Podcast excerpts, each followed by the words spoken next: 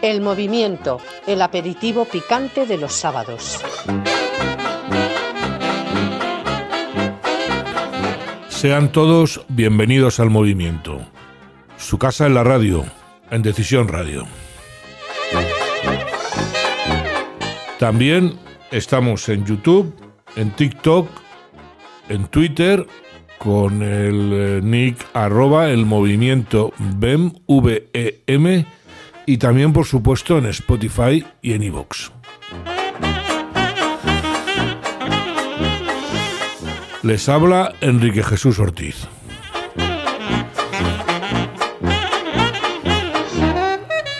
Y en el programa de hoy, primero vamos a hacer un comentario sobre el tema de actualidad, que es eh, los acuerdos entre Vox y el PP. Luego, nuestra compañera Alicia Bódalo, en su megáfono, se va a quedar a gusto. Continuamos con la espada con Fuencisla Casanova, donde nos va a seguir hablando de los psicópatas y la política. Posteriormente, en el visillo, mis compañeras Eugenia Martín Caro y Alicia Bódalo vamos a dar un repasillo al famoseo. Y por último, un gran político, Edmundo Val, nos va a hablar de Ciudadanos, de la situación que hay en Ciudadanos. Mejor escúchenlo.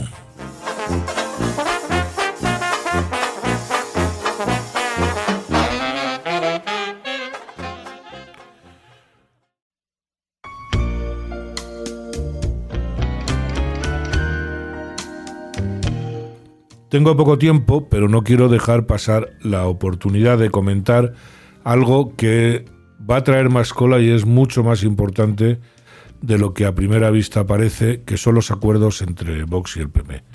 Y no por lo que están pensando, por la cantidad de memeces y tonterías que se dicen a cuenta del bueno, del juego electoral o el juego político que es aburridísimo. Verán, el Vox ha conseguido ya una cosa, una cosa muy importante. No ha conseguido puestos en la administración, no ha conseguido gobiernos, que ahora lo va a conseguir, pero ha conseguido algo mucho más allá, que es forzar ese giro a la derecha. No fascista, a la derecha. A ver si nos entendemos, porque es que uno se aburre ya con, el lenguaje, ¿no? Eh, Vox eh, ha metido en, eh, en, la discusión política cosas tan importantes como la ley de violencia de género o el tema de la unidad nacional. Pero no las ha metido en la calle, las ha metido en la política. Eh, tenemos, si ustedes se fijan, en el, tanto en el acuerdo de Valencia entre, entre el PP y Vox como en las listas, eh, la lista que ha hecho eh, Núñez Frijó para, para las para el 23J, ahí se notan los cambios, que es lo que yo quiero eh, hacerles ver. Lo más brevemente posible. Hay cambios dentro de los cinco ejes eh, que tiene el Acuerdo de Valencia. Tenemos la libertad de elección a la hora de estudiar. Es que es algo tan de cajón que ya tocaba. ¿eh? Usted puede mandar a su hijo a estudiar en catalán, en valenciano, en español, en lo que quieran, no obligar a los demás a que hablen como usted quiera. Eh, se han eh, hecho, ha hecho un punto con especial énfasis en los servicios sociales y en la sanidad. Ahí está la mano de Vox, ¿a que sí? Y bueno, por supuesto, las señas de identidad, para recuperar y defender nuestra identidad. Y últimamente el apoyo a la familia, el fomento de la natalidad, la seguridad y la promoción de las familias. Claro que son acuerdos que era fácil de, hacer con el, con el Partido Popular, bueno, menos el de la libertad de elección, que ya veremos. Pero es que ahora Vox lo lleva ya al gobierno. Ahora Vox lo cambia. Y muy rápidamente, si ustedes ven las listas electorales, la lista electoral que ha hecho Núñez Fijo, nos encontramos con Marta Rivera, alguien que viene de Ciudadanos, nos encontramos con de ciudadanos, de ciudadanos inicial, cuando estaba en contra de las leyes de género, o una Cayetana Álvarez de Toledo que también lo estaba. No tengo más tiempo y lo tengo que dejar aquí. De Borja Semper les prometo que les hablaré otro día. Solamente eh, Borja Semper, Bildus y Vox no, háztelo mirar.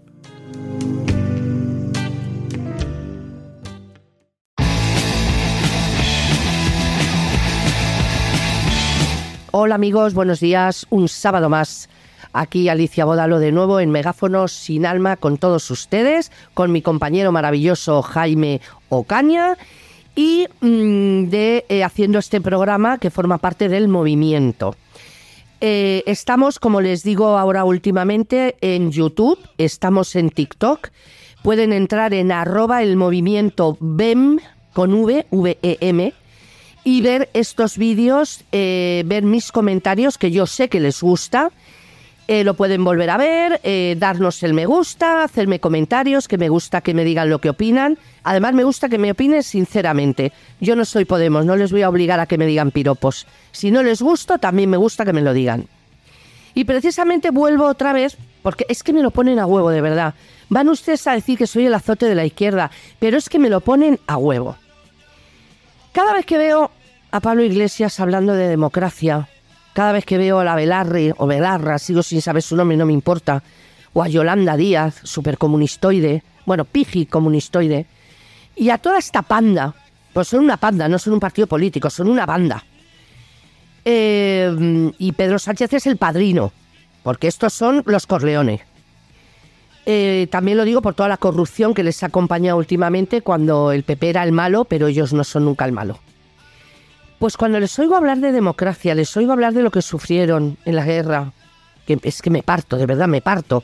Cuando les oigo hablar de cosas que no tienen ni puñetera idea, es cuando me entra ese, ese calor y tengo que soltar todo lo que suelto por la boca. Y no me arrepiento.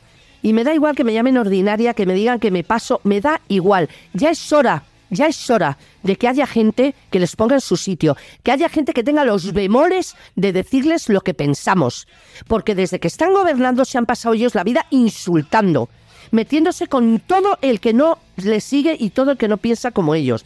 Tenemos ejemplo de famosos para aburrir. A Bertinos Borle, tenemos Andy y Lucas, que les metieron una caña hace poco porque no quisieron ir a Cuba a dar un concierto.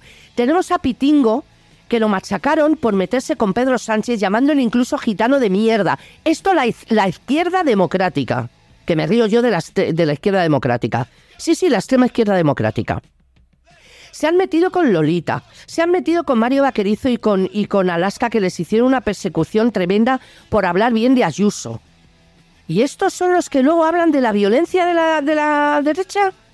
¿Estos que han pateado todas las casetas de Vox en la, en la, en las elecciones que no han dejado que se expresaran libremente en ningún sitio? Estos que ahora van a sacar una ley para que periodistas que no les gustan tengan que declarar bienes porque se meten con ellos y les están dando les están quitando muchos votos. Es verdad que Ana Rosa Quintana tiene muchísima audiencia, y Pablo Motos, y Vicente Vallés, y Carlos Herrera, porque no solamente eh, Ana Rosa Quintana. Esta gentuza dictadores de mierda están yendo por periodistas que les molestan. Están yendo por periodistas, sobre todo en momento de elecciones, porque saben que entre esas personas suman más de 5 y 6 millones de seguidores. Y no pueden soportar que se metan con ellos. Y la Belarra, que es la peor de todas, salía el otro día amenazando a Ana Rosa te vamos a quitar la medalla que te ha dado el alcalde, vamos a ir a por ti, sobre todo el, tonto de los tontos que se presentaba alcalde de Madrid por Podemos, el que decía que iba a derrumbar el arco del triunfo porque era un símbolo fascista. Hay que ser tonto del día, no, no tonto del día, tonto del año.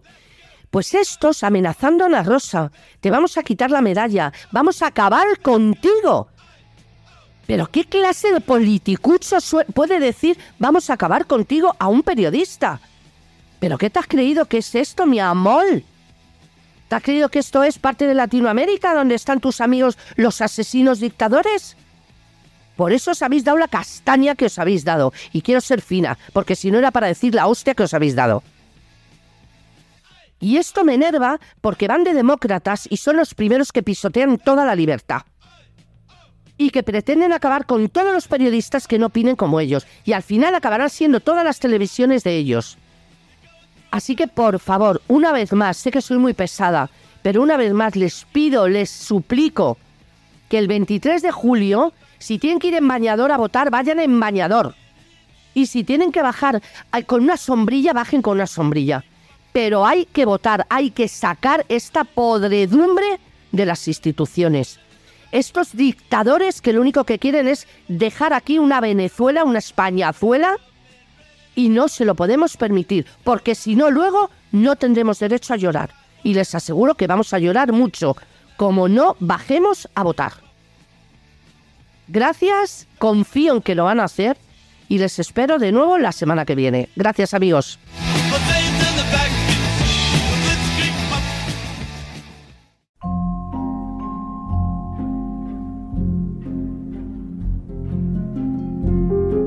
Empezamos con la espada, la sección de nuestra psicoanalista de cabecera, Fuencisla Casanova, que últimamente nos tiene con los pelos de punta hablándonos de los de los psicópatas que nos, que nos dirigen, vamos a decirlo cariñosamente. ¿no? Muy buenas a todos, un saludo muy cariñoso. Eh, bueno, es que mm, estamos, están entre nosotros, ¿eh? ¿eh? parece una película de terror, ¿no? Esto están entre nosotros. No llevan, no llevan escrito en la cara que son psicópatas y pasan por personas muy simpáticas y, y, ciertamente encantadoras, ¿no? Pero tienen, eh, tienen un reverso. ese es el reverso de lo que estamos hablando y hoy lo vamos a, a referir a la, al nuevo orden mundial, ¿no? Las estrategias psicopáticas en el nuevo orden mundial. Mm. ¿Eh? Entonces, mm, como ya, ya sabéis, eh, los que me seguís, estamos hablando de los psicópatas adaptados, eh, exitosos, predelincuentes, que no por eso de que sean adaptados y exitosos no dejan de ser criminales. Son criminales. Pero es muy difícil que vayan a la cárcel porque, bueno, les gusta mucho el poder, lo, suelen detentar, si pueden, en, en la las relaciones personales siempre se apoderan de una víctima. Y en las relaciones eh, que, que, tenemos con ellos, eh, porque nosotros lo sufrimos, somos las víctimas, pues eh, cogen el poder y, difícilmente lo, lo sueltan. Es que el poder que tiene un globalista, un partidario del nuevo orden mundial, es el poder total, porque es que lo que busca es el dominio del mundo. Parece el doctor no con el gato, ¿no? La dictadura neomarxista universal. Universal, ¿no? ahí es nada, ¿no? O sea, o sea de, y tú fíjate... Megalómanos. Es Pero ya todas las ideologías, la, la, la, ideología woke, por ejemplo, que bueno, que hay quien dice que es más una religión que una, que una ideología, pero bueno, qué manía de decirles a los demás lo que pueden o no pueden hacer, lo que pueden o no pueden decir. Ah, bueno, siempre el psicópata, ahí vamos, el psicópata digita, te dice cómo tienes que vivir, lo que no puedes hacer, lo que puedes hacer. Eh, son muy tiránicos, entonces digita. Es una de las características, una de las estrategias que utiliza la personalidad psicopática. o sea que no, pero ya no, ya no se conforma con hacer leyes o conocer, no, te tiene que decir eh, lo que comes, lo que no comes, lo, cómo te vistes. A ver, son, son, eso, de eso, vamos a hablar, todo, absolutamente todo. Digitan, dirigen, dirigen la vida. Si es, una, si es una relación de pareja, el psicópata o la psicópata dirige la vida de la otra para destruir, ¿no? Porque lo único que persigue es destruir. Eh, lo que ocurre aquí con el nuevo orden mundial es cómo se presentó, sigue todas las etapas de una relación psicopática. Se presentó, eh, tuvo una, hay una etapa mm, que se llama de encandilamiento o seducción. Eh, estos son los objetivos de desarrollo sostenible, los 17 objetivos. De la, de la Agenda de 2030. Sí, de la Agenda 2030, que es el nuevo orden mundial y que viene de organismos que han parasitado estos psicópatas, mm. porque se caracterizan por eso, por el parasitismo, es una de mm. sus características. Organismos nada, democráticos, hay que decirlo, porque no los elige nadie. ¿no? no, exactamente, no son nada democráticos, pero otros más democráticos también los parasitan por ejemplo, las instituciones europeas están, están parasitadas por, mm. sí, que, bueno, tampoco es que el colmo de la democracia, pero bueno. No, pero bueno, eh, por lo menos todas las democracias occidentales estamos ahí, bueno, europeas estamos ahí, o la mayoría, bueno, y, realmente están eh, llenas de psicópatas que, como decimos, digitan, no, no son precisamente democráticos. No.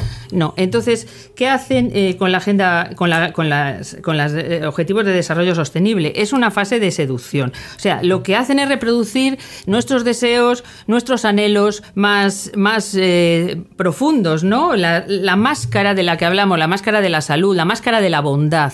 Se pone la máscara de, las buenas personas, eh, de personas educadas, de personas sensibles, de personas preocupadas por todo lo que nos preocupa a nosotros. Eh, la pobreza, el medio ambiente, la educación. sí, que tiene, digamos, una forma de captar o una intuición que le dice lo que los demás... no, es una intuición, es que son muy inteligentes. Hmm. Entonces nos van a vender la moto. Nos buscan. Pero la moto que yo quiero. No, no, me van a vender una moto que yo no la quiero. Moto que yo, nos venden la moto de que ellos están en nuestro mismo barco. O sea, que a ellos les importa el medio ambiente, que ellos se preocupan por la pobreza, por la falta de, cultura, de educación, se preocupan por el desarrollo, por nuestra, nuestra calidad de vida, la justicia. Esos ideales que tenemos los occidentales desde hace tantísimo, bueno, siglos. O sea, que vienen de la civilización eh, judeocristiana, además, esos ideales. Eh, ¿qué, ocurre? Que lo que quieren es, mm, no se van a presentar como lobos. O sea, son estrategas. No se presentan como lobos, se presentan como eh, personas amables que en principio te dan ganas de, meterles en tu casa y darles de comer. ¿eh? Pero lo que pretenden es engañarte. Es que lo que quieren es eso, que abras la puerta. Y cuando ya están dentro, entonces se muestran como son. Son lobos, predadores, son inhumanos y por supuesto no son, eh, son, son mutaciones de la especie humana, mutantes. Entonces es lo que, es lo que ese es el, proceso que siguen. No tienen contención. Lo que ocurre es que cuando ya están dentro, cuando ya les hemos aceptado, cuando ya eh, nuestros políticos han, aceptado sus, sus eh, consignas y tienen poder sobre nosotros, ¿qué ocurre? Pues que entonces empiezan a hacer actos terribles.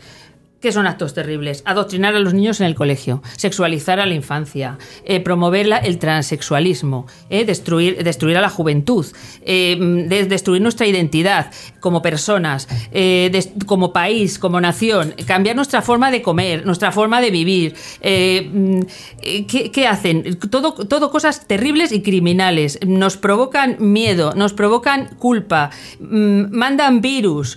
Eh, nos prohíben tener hijos, nos prohíben y atacan la familia, que es nuestra institución básica, en lo que tenemos, o sea, nos remueven el piso, nos quitan los cimientos, estos que se presentan como buenas personas, sensibles y preocupados, luego nos remueven el piso, nos dan la vuelta y nos convierten en sus esclavos. Porque al final eso es lo que pretenden.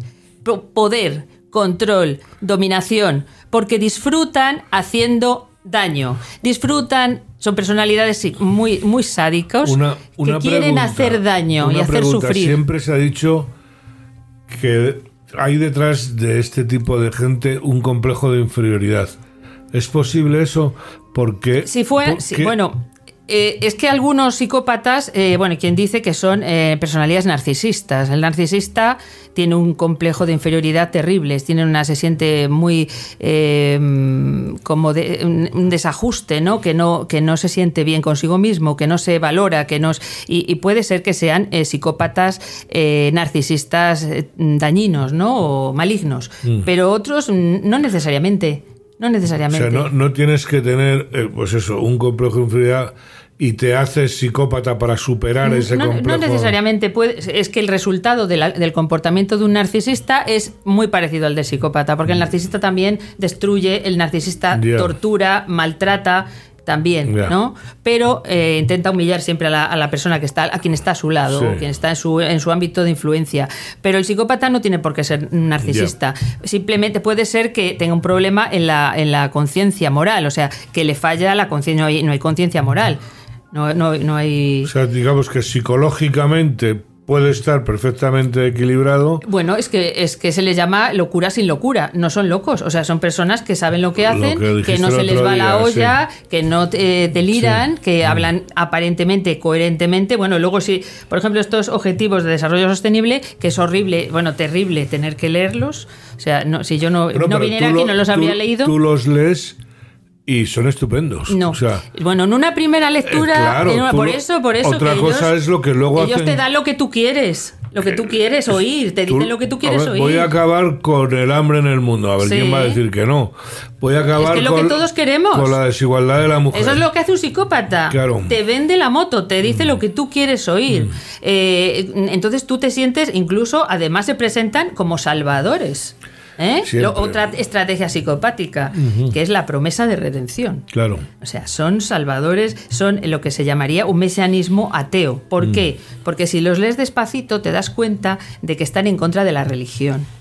O sea, para ellos la religión lleva al fanatismo. Mm. O sea, están en contra, está ahí debajo, si miras bien, te das cuenta del odio. De, género. Te das cuenta del odio a la familia, por ejemplo, a las iniciativas privadas, mm. a la educación privada. Todo es estatalismo. Por eso es neomarxismo. Es neomarxismo en realidad lo que está detrás. Son, eh, es, el Estado es el el, sumo poder y lo demás desaparece. Las instituciones privadas que se dedican a la enseñanza tienen que dejar de existir si lo lees despacio.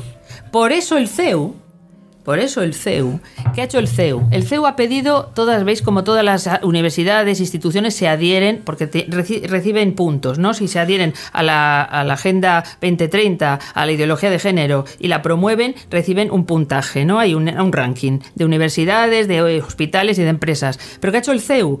Ha pedido unos informes, tres informes, para eh, que para saber realmente qué hay detrás de esta agenda, que le, que le, digan qué hay detrás de todos estos objetivos de desarrollo sostenible. Y lo que han decidido es que no van a adherirse. ¿Por qué? Porque van en contra de la educación privada, eh, solo quieren eh, educación estatal eh, además están en contra de la religión, ya sabemos que la Fundación San Pablo CEU en la universidad son católicos y además están en contra de la familia, declaradamente en contra de la familia. Entonces la Universidad San Pablo CEU, lo cual les honra y es un ejemplo a seguir, no, es ese grupo, es ese 8% de disidentes que, va a arrastrar al resto, al resto de la sociedad. El otro día leí un artículo eh, que venía del hilo de esto, hablaba, ah, bueno, de Javier Venegas, que yo lo sigo mucho, me parece, lo recomiendo a cualquiera que quiera enterarse de lo que, de lo que está pasando y se acaba del libro suyo La ideología invisible, que tiene ya algún año donde habla de, todo esto, ¿no? Y cuenta el caso de Suecia, él viene a defender que antes de la escuela de Frankfurt y de, de todo este neomarxismo, ya en Suecia se empezó hacer cambios de, este tipo, a modo de tercera vía. Fueron pioneros.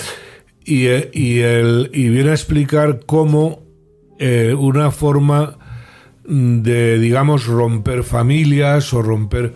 Es el tema de la estatalización. Si a ti te hacen dependiente del Estado, no dependes de la familia, tú de repente tienes la mayor individualidad que puede tener una persona, que eso siempre es una mentira, porque somos gregarios, sí o sí, pero digamos que lo que consiguen con eso es romper los vínculos tradicionales que tienen las personas, que ese es el camino que va llegando. Romper los vínculos tradicionales y naturales. Y naturales. Naturales, más que tradicionales. yo creo que son vínculos naturales, que están en nuestra naturaleza. Y, efectivamente, como dice Suecia, por ejemplo, se adhirió, de los primeros países que se adhirió a la digitalización y empezó a aplicar las directivas europeas sobre digitalización en los centros de enseñanza. Pues hace una semana han, han renegado de la digitalización. porque se dan cuenta de que es un desastre, que los niños no saben leer, no saben escribir, y no tienen comprensión. no tienen comprensión, lectora y además no tienen, pierden la creatividad. O sea, ¿qué les convierte la digitalización a los niños? En autómatas. Porque en autómatas. Pero es que detrás de todo esto no son políticas equivocadas, no son vayas, pues vaya, esto es, una intención muy Es que hay personalidades mm. con una planificación que tienen estrategias, que es lo que estoy diciendo, estrategias estrategias que son estrategas y que tienen unos metas, unos objetivos de control de la población y de sometimiento de la población. ¿Se le llama neomarxismo? Neomarxismo. Por ejemplo, ahora España ya es eh, colectivista. Sí. Colectivista. Por ejemplo, ¿qué ha pasado en, Castilla-La Mancha?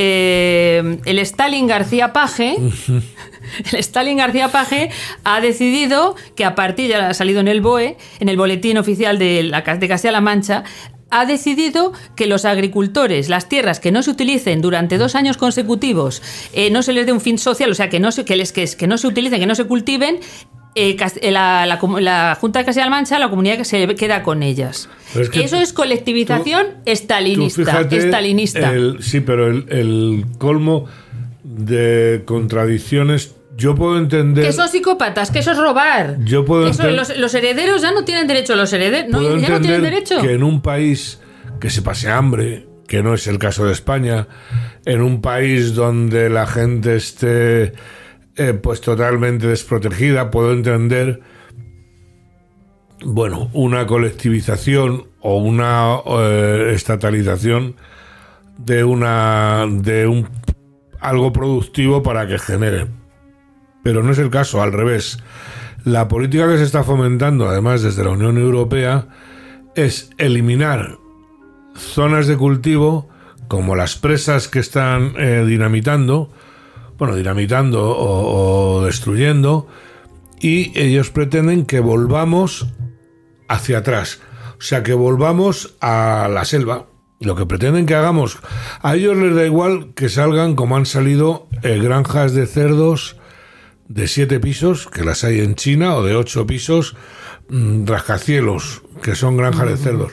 Pero aquí tenemos que volver a, pues a la Edad Media, no sé a qué quieren que volvamos, porque esto es volver a la Edad Media, ¿no? Mm, bueno, mm, más que volver a la Edad Media, fíjate, fíjate la jugada. La Comunidad Económica Europea hace una directiva para que les dé dinero a los agricultores que arranquen las vides, que arranquen los, los árboles, que dejen, que abandonen la producción de leche, eh, la caña de azúcar, la, mm, los plataneras de Canarias, nuestra, nuestra riqueza de, eh, de plataneras le da dinero para eso. Y está ahí el, el paje Stalin para recoger, para quedarse con las tierras.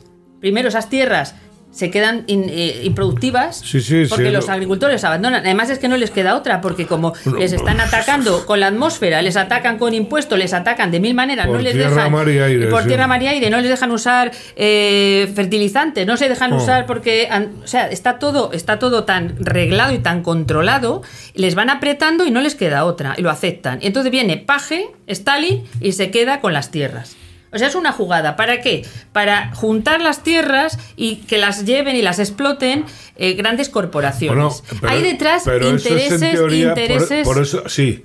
Y ya llevan muchos años que están. Esto es comunismo y capitalismo. Es una combinación. Están comprando tierras en África, en Sudamérica, en cantidad de sitios.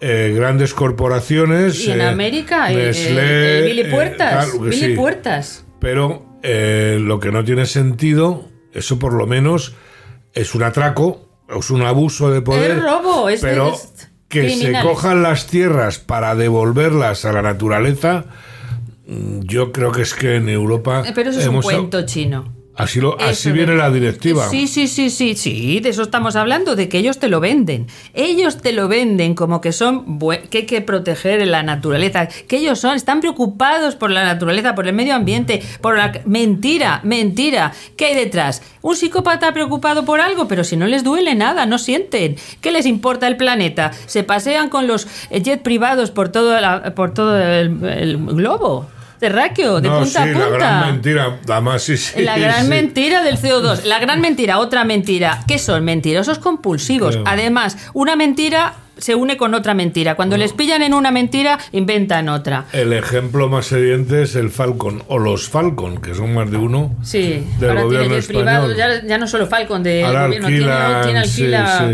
bueno, pues fijaros esto de fijaos esto de la de, del CO2 que le preguntan a Billy le preguntan al psicópata Billy, le dicen que, cómo es que él, que se muestra tan defensor de, la atmósfera y de no contaminarla con CO2, no hace más que viajar en, su jet privado. Y dice que es que él paga. Esto es lo que les importa a ellos, la justicia. ¿Es eh, justo que el que tiene dinero puede viajar en avión y el que no tiene dinero no? La edad media, si es que es lo que... comunismo. Comunismo. Eh, Comunismo. Eh, está claro que ellos lo que pretenden es formar unas élites absolutamente por encima de todos los demás y quitarte lo que tú tienes o donde tú puedas crecer. No quieren clase media. Si es que está inventado, es evidente que no quieren clase media, ¿no? ¿Había clase media en la época de Stalin? No, igual, igual. Colectivización, ya no había propietarios agrícolas, todos, lo menos peones. En la época de Stalin, bueno, no sé, sí, había una clase burocrática. La burocracia, había estatalismo. Ah, sí, pero bueno, había dentro del sistema había, sí había, pero es que estos no. Pero bueno. ¿Qué, características tienen? ¿Qué, estrategias? Estamos hablando de eso. Estamos hablando de la estrategia de los hechos consumados. Fijaos estos 17 objetivos. ¿Qué ocurre? Tú em, te das cuenta de que tiene mucha prisa por implementar, o sea, por, o por em, algo como les corre prisa. No van a dejar que, lo, que vayas con tiempo pensándolo, meditándolo. Eh, ya te lo dan, ya te lo han metido. O sea, lo van a convertir rápidamente en políticas, en leyes la ley del aborto, la ley de violencia de género, la ley. Leyes rápido. O sea, no, esto se llama la estrategia de los hechos consumados, típica de los psicópatas. Porque si no tienes tiempo de reaccionar, o tienes cuando ya te das, cuando ya se han metido, entonces rápidamente empiezan a, meter, a hacer leyes. Eh, cosas que no se han conseguido en tantos siglos, ellos plantean algo que es rápido e inmediato, que lo van a conseguir en décadas. No, lo hay que conseguirlo en décadas. Esa presión mm. es una presión típica del psicópata. El psicópata presiona. Mm presiona para que no puedas reaccionar. Mm. Como si te agarra, te tiene atenazado y tú no te puedes defender. Otra cosa que les caracteriza es el parasitismo. ¿Qué es el parasitismo? Que no hay contraprestaciones. A ver, ¿qué te dan a cambio? Lo quiero porque yo lo valgo, ¿no? te lo quitan, pero no te dan nada a ah. cambio. Hablábamos antes de. Me estaba, cuando no nos escuchaban, hablábamos de Hispanoamérica, en Venezuela. ¿Qué, qué han aportado? Han aportado en Venezuela? Hambre, miseria, eh. Eh, ruina, no hay luz, no hay agua. No tienen, no tienen lo más básico, no tienen comida en Cuba, no tienen para comer, no tienen, es triste, penoso ver cómo están. ¿Les duele los psicópatas que gobiernan eh, mm. Cuba o en Venezuela? ¿Les duele que el pueblo no tenga para comer? no tenga lápices, no tienen libros, no tienen papel para escribir, escriben en una hoja de... Es evidente porque además es un tipo de comunismo donde pasan de los demás porque las castas dirigentes viven eh, bastante bien. Cuando han salido la fortuna de Fidel Castro, por ejemplo, o como, eh, bueno, la cantidad de propiedades y... Lo, que pasa que no sé por qué en el resto de Occidente se tapa. Yo creo que es que eh, debería ser página, primera página durante un mes y medio. Ah, bueno, pero es que los medios de comunicación son también dirigidos por psicópatas. Mm. Entonces ocultan lo que quieren, siguen estrategias de, control y de, y de, manipulación, son terriblemente manipuladores. Por eso digo, usan la mentira y usan, te inyectan el miedo para manipularte. Utilizan mucho las emociones, tus emociones, porque te conocen y saben que es con lo que te van a provocar esos trances, eso es lo que llamamos trances hipnóticos, con el miedo. Cuando tienes miedo, eres incapaz de pensar y de ver la realidad. A ellos les interesa que no veas la realidad, que no te des cuenta de lo que está pasando. Y creo que mucha gente, aunque cada vez se abren más los ojos, pero creo que muchas personas no saben realmente qué es lo que está pasando, de qué va la vaina. Muchísimas. Eh, yo cuando he tenido comentarios, no sé si lo he comentado hace poco, pero pues lo voy a decir, con un diputado de la Asamblea de Madrid del Partido Popular hablando de esto, hablando de la agenda globalista y hablando de los ODS, la respuesta fue, bueno, pero eso son tonterías. Diputado del Partido Popular en la Asamblea de Madrid. O sea, no estoy hablando de una abuela Sí, bueno, que, me la he encontrado. No sé, dice que son tonterías, pero luego Yesa Líderes en el Toro Televisión oí hace poco a, uno de ellos decir que era el, Agenda 2030 era el Evangelio, lo cual es una blasfemia. O sea, el, Evangelio. Dijo que era el Evangelio. Eso es. Eh, y que había que ser europeísta. García Margallo, pero. Margallo, Margallo. García Margallo, yo ya lo he comentado aquí porque es un tío especialmente. Debe dejar las drogas, no le están haciendo ningún bien. Eh, bueno, no es un programa para. Bueno, sí, que sí, con García Margallo hay que meterse.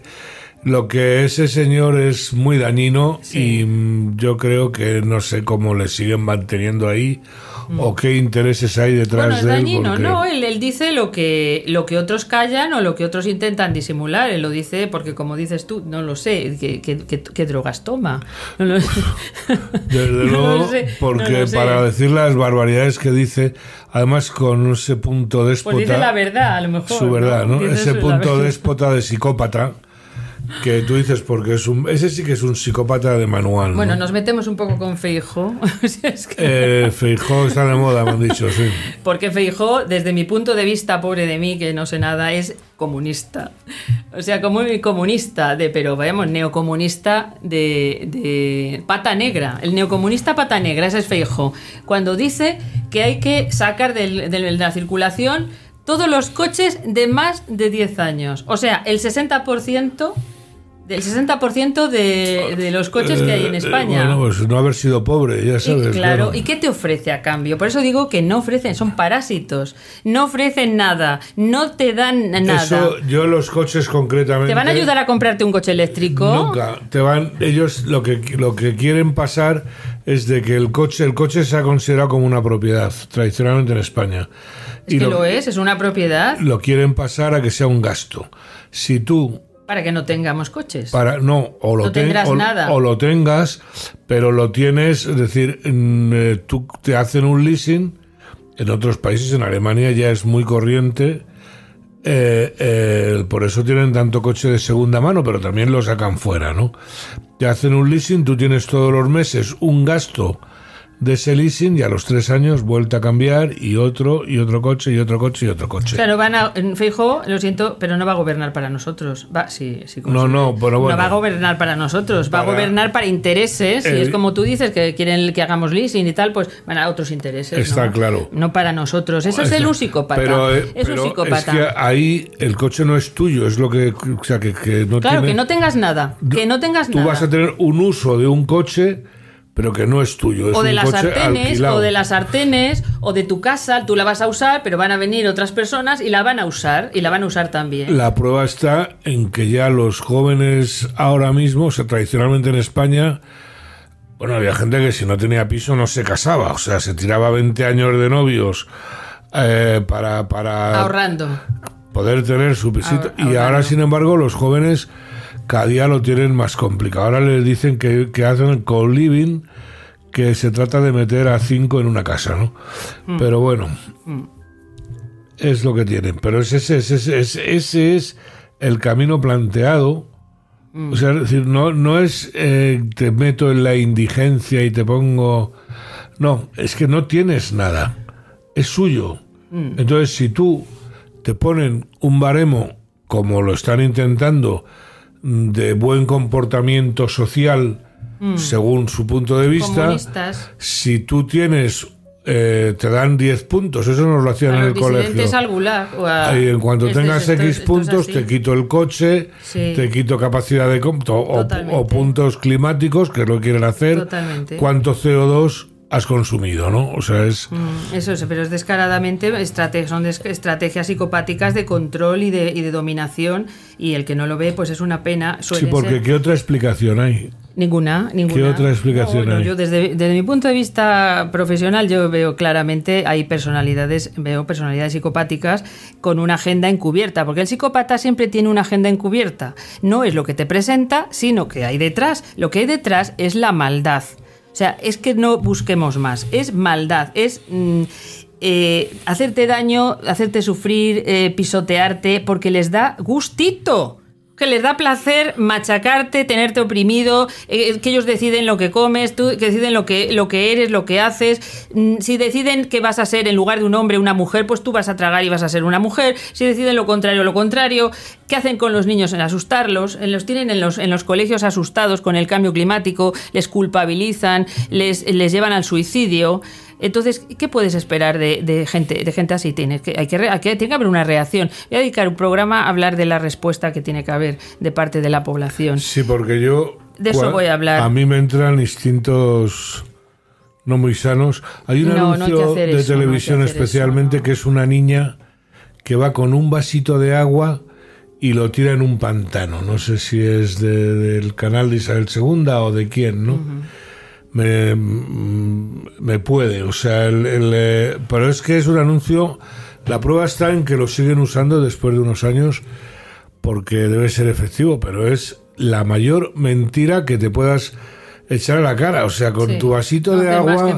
No te duches, no seas guarro, hombre, no me voy a duchar, pero, pero esto es tremendo, son, ¿no? Son mentirosos compulsivos y como no les sufren y no les molesta mentir, porque a lo mejor quien no me ha dicho, dicho alguna mentirijilla, se nos nota, se nos nota porque estamos mal, nos encontramos... Yo desde luego miento fatal, o sea... se nos ve el plumero. Pues ellos no, porque esos microgestos que delatan al mentiroso, ellos no los tienen. Imaginaos a Pedro Antonio Mm. ¿eh? la de mentira, la de memes que han salido de mentiras que ha dicho. Mm.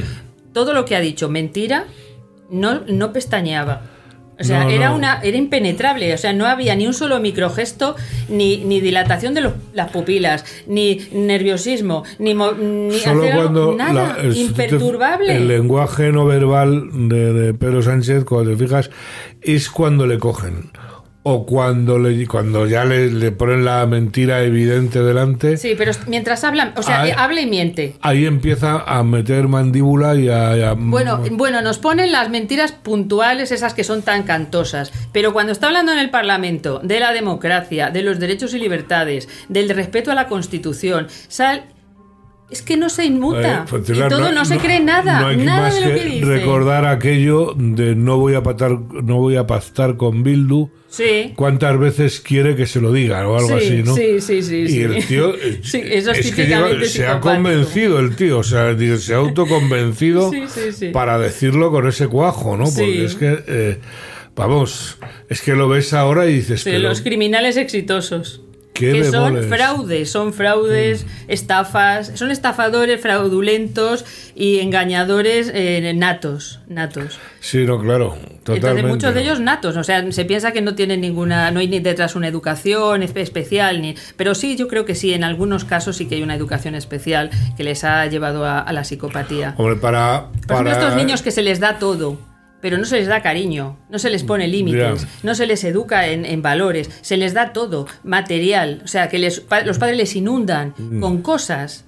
Eh, o les educan a base de dinero, a base de recompensas concretas, materiales, son niños que tienen muchas posibilidades de convertirse en manipuladores, mentirosos, psicopáticos. Bueno, lo que han aprendido, claro. Hay que tener cuidado cómo se educa a los hijos, aunque hay quien dice que eh, muchos psicópatas nacen así, porque ya desde niños se ve que torturan a otros niños o mm. torturan a los animales um, que tienen maldad, o sea, que tienen estrategias para salirse con la suya, para que sus padres hagan y, como marionetas. Bueno, de hecho, para ellos nosotros somos como marionetas que mueven los hilos y que nosotros bailamos al son que nos toca. Nos desprecian, evidentemente. Nos desprecian, o sea, un odio que hay detrás, maldad, odio, o sea, odio al ser humano. Esto que se presentan defensores de la humanidad, eh, filántropos, como hablábamos de los Rockefeller, el foro de Davos, allí eso, eso es una eso es una, una aquelarre de psicópatas, el foro de Davos. De verdad que para mí es antinatural, o sea, lo normal salvo que te hagan algo, con el resto de la gente es llevarte bien. Esto es una enfermedad. A veces es una, enfermedad. muy grave. es ¿eh? una enfermedad muy grave. Exactamente. Es una, la psicopatía es una enfermedad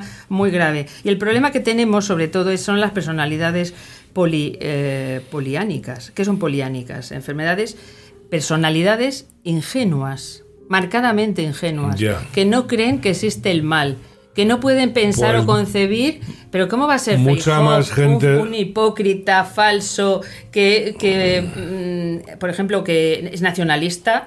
no, pero ¿cómo va a ser nacionalista? Defiende la bandera, la bandera, defiende la patria española, española. Mucha más gente de la que parece. Sí, hay eh, muchas personas que no pueden entender, no les entra en la cabeza y se creen que todo el mundo es bueno. Que el mal existe. Que el mal existe. Y que hay gente mala, rematadamente mala. Sí, pero claro, cuando nos viene a contar un papa que el infierno no existe, pues es como decirte que el mal no existe. O sea, de alguna manera una cosa buenísima que tiene nuestra cultura, que es la capacidad de decisión, que las consecuencias de lo que hagas están pendientes de tu actuación. Si eres bueno, vas al cielo, y si eres malo, vas al infierno. Si rompes eso, efectivamente, el mal no existe, ¿no? Pero sí, que existe. Sí, bueno, claro que sí. Bueno, que existe, que están entre nosotros. Sí, demasiado. En el gobierno, en, el Tribunal Constitucional, ah. en las instituciones europeas, mm. eh, la ONS. ¿eh? La ONS cuando sale, eh, bueno, mirad por internet la, la biografía del director general de la ONS. Que os ponen los pelos de punta. Terrible, lo que, qué trayectoria. Bueno, pues este eh, viene la ONS y nos dice que va a salir, que van a, haber más pandemias, que van a venir virus. Es que ya lo que, pasa es que claro, llega un momento eh, en que pierden la credibilidad. No es que los tienen ellos, los sueltan, claro. No, sí, sí, pero ya la gente van a tener que hacer tal barbaridad porque si no, es que ya llega un momento que la gente no les cree. O sea, yo con la... Pero te meten miedo, o sea, lo que hacen con es la... es la política del miedo. Es la, estrategia del miedo. Es una estrategia psicopática. Paralizan a la víctima con el miedo o con la culpabilidad. o con la descalificación. Metes miedo y te llevas los votos. Claro, metes miedo y aceptas que te, mm, que te den un certificado para subirte en un avión. Sea que si no tienes el certificado no puedes volar. Y renuncias a tus ¿Y ¿Por qué? Por miedo. Por miedo. Por miedo. Pero en fin, bueno. Francisla, se nos ha acabado el, tiempo. Vamos a tener que hacer unas jornadas de esto porque se queda muy corto. Pero da para más esto de la psicopatía, ¿no? Madre mía, ya lo creo. Pues vamos a. lo vamos a guardar para la semana que viene porque sí, sí, esto es tremendo, pero también queda muy evidente. Nunca había pensado yo la relación entre las ODS y, y las personalidades psicopáticas, pero queda claro, vamos, o sea, queda claro, clarísimo. Totalmente, está claro que sí, que son eh, personalidades psicopáticas adaptadas o exitosas. Muy bien. Pues aquí te dejamos a que nos desasnes la semana que viene un poquito más. pues muchas gracias a todos. A ti, hasta la próxima semana. Adiós.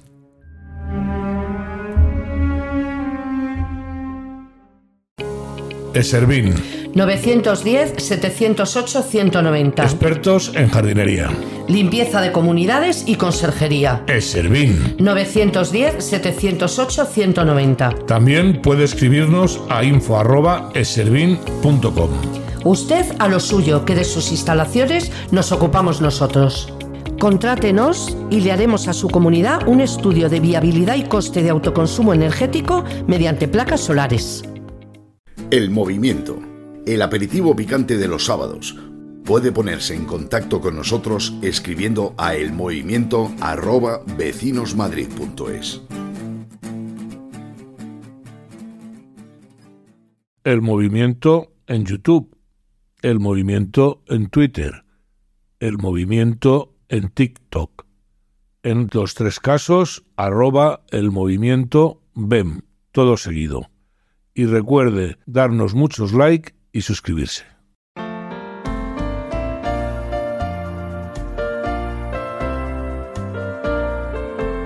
Pues aquí estamos, detrás del visillo.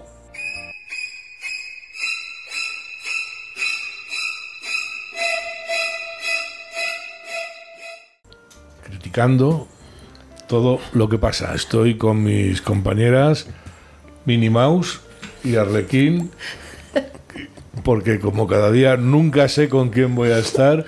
Hoy eh, Eugenia Martín Caro en el papel de Minnie Mouse y Alicia Bódalo en el papel de Arlequín. Arlequín eh, acalorado. Acalorado. Y en los mandos, como siempre, Jaime Ocaña, el mejor técnico de España. Bueno. Bueno, Chicos, chicas, yo digo chico porque eres chico, joven. Perdón que suenan los cascabeles, me están diciendo. Me voy a dejar el gorrito un rato y luego me lo quito con todo el dolor de mi corazón. A la persona que me lo ha regalado lo siento. Eh, Berlusconi. Ay, que descanse en paz. Pues quería yo hacer el comentario por Berlusconi, porque Berlusconi ha sido realmente alguien muy importante. Sí pero además en muchos sectores ha sido alguien importante en la política, ha sido alguien importante en los medios y por lo que él decía, en las mujeres de Italia también. decía que el 70% estaba diciendo que otra vez, se ha comentado este chiste. Bueno, pero volvemos a lo mismo, eh, que es un mujeriego, que es un no sé qué, pero nadie les pone una pistola en la cabeza para que se vayan con él. Que me hace mucha gracia. bueno, Berlusconi, cola para irse con él. Berlusconi era, creo que el máximo accionista, ¿no? De Mediaset. Sí. Telecinco también lo adquirió luego Mediaset. O sea, un hombre de negocios, político y muy mujeriego. Pero antes de tener esto, también ha tenido un equipo de fútbol y ha tenido muchos más negocios. Él, ¿eh? él era mujeriego y no se cortaba. Licenciado en Derecho, creo. Era, era abogado, era licenciado en Derecho, fue cantante, era, era un personaje. A mí, sobre todo, yo lo veo, yo creo que es el padre del populismo moderno. Eh, es una cosa que hasta Pablo Iglesias lo ha llegado a decir y eh, de alguna manera él... Otro que también lleva cuatro mujeres ya o cinco también. Bueno, pues eso son cada cual con los... A mí me, salen, ahí me salen, ahí me salen tres. Bueno, pero es que Alicia está muy informada. ¿no? Ah, bueno, bueno. pues luego no lo cuentas. Eh, Cuenta eh, a, a Tania. Pues una. Dos y Tania, eh, eh, luego tuvo otra después de Tania, Irene y No, luego no, la después de Tania creo que fue Irene. Ah. será republicana. Sí, bueno, la de, Red- la de Red Bull, bueno. Bueno, pues eh, Requiem...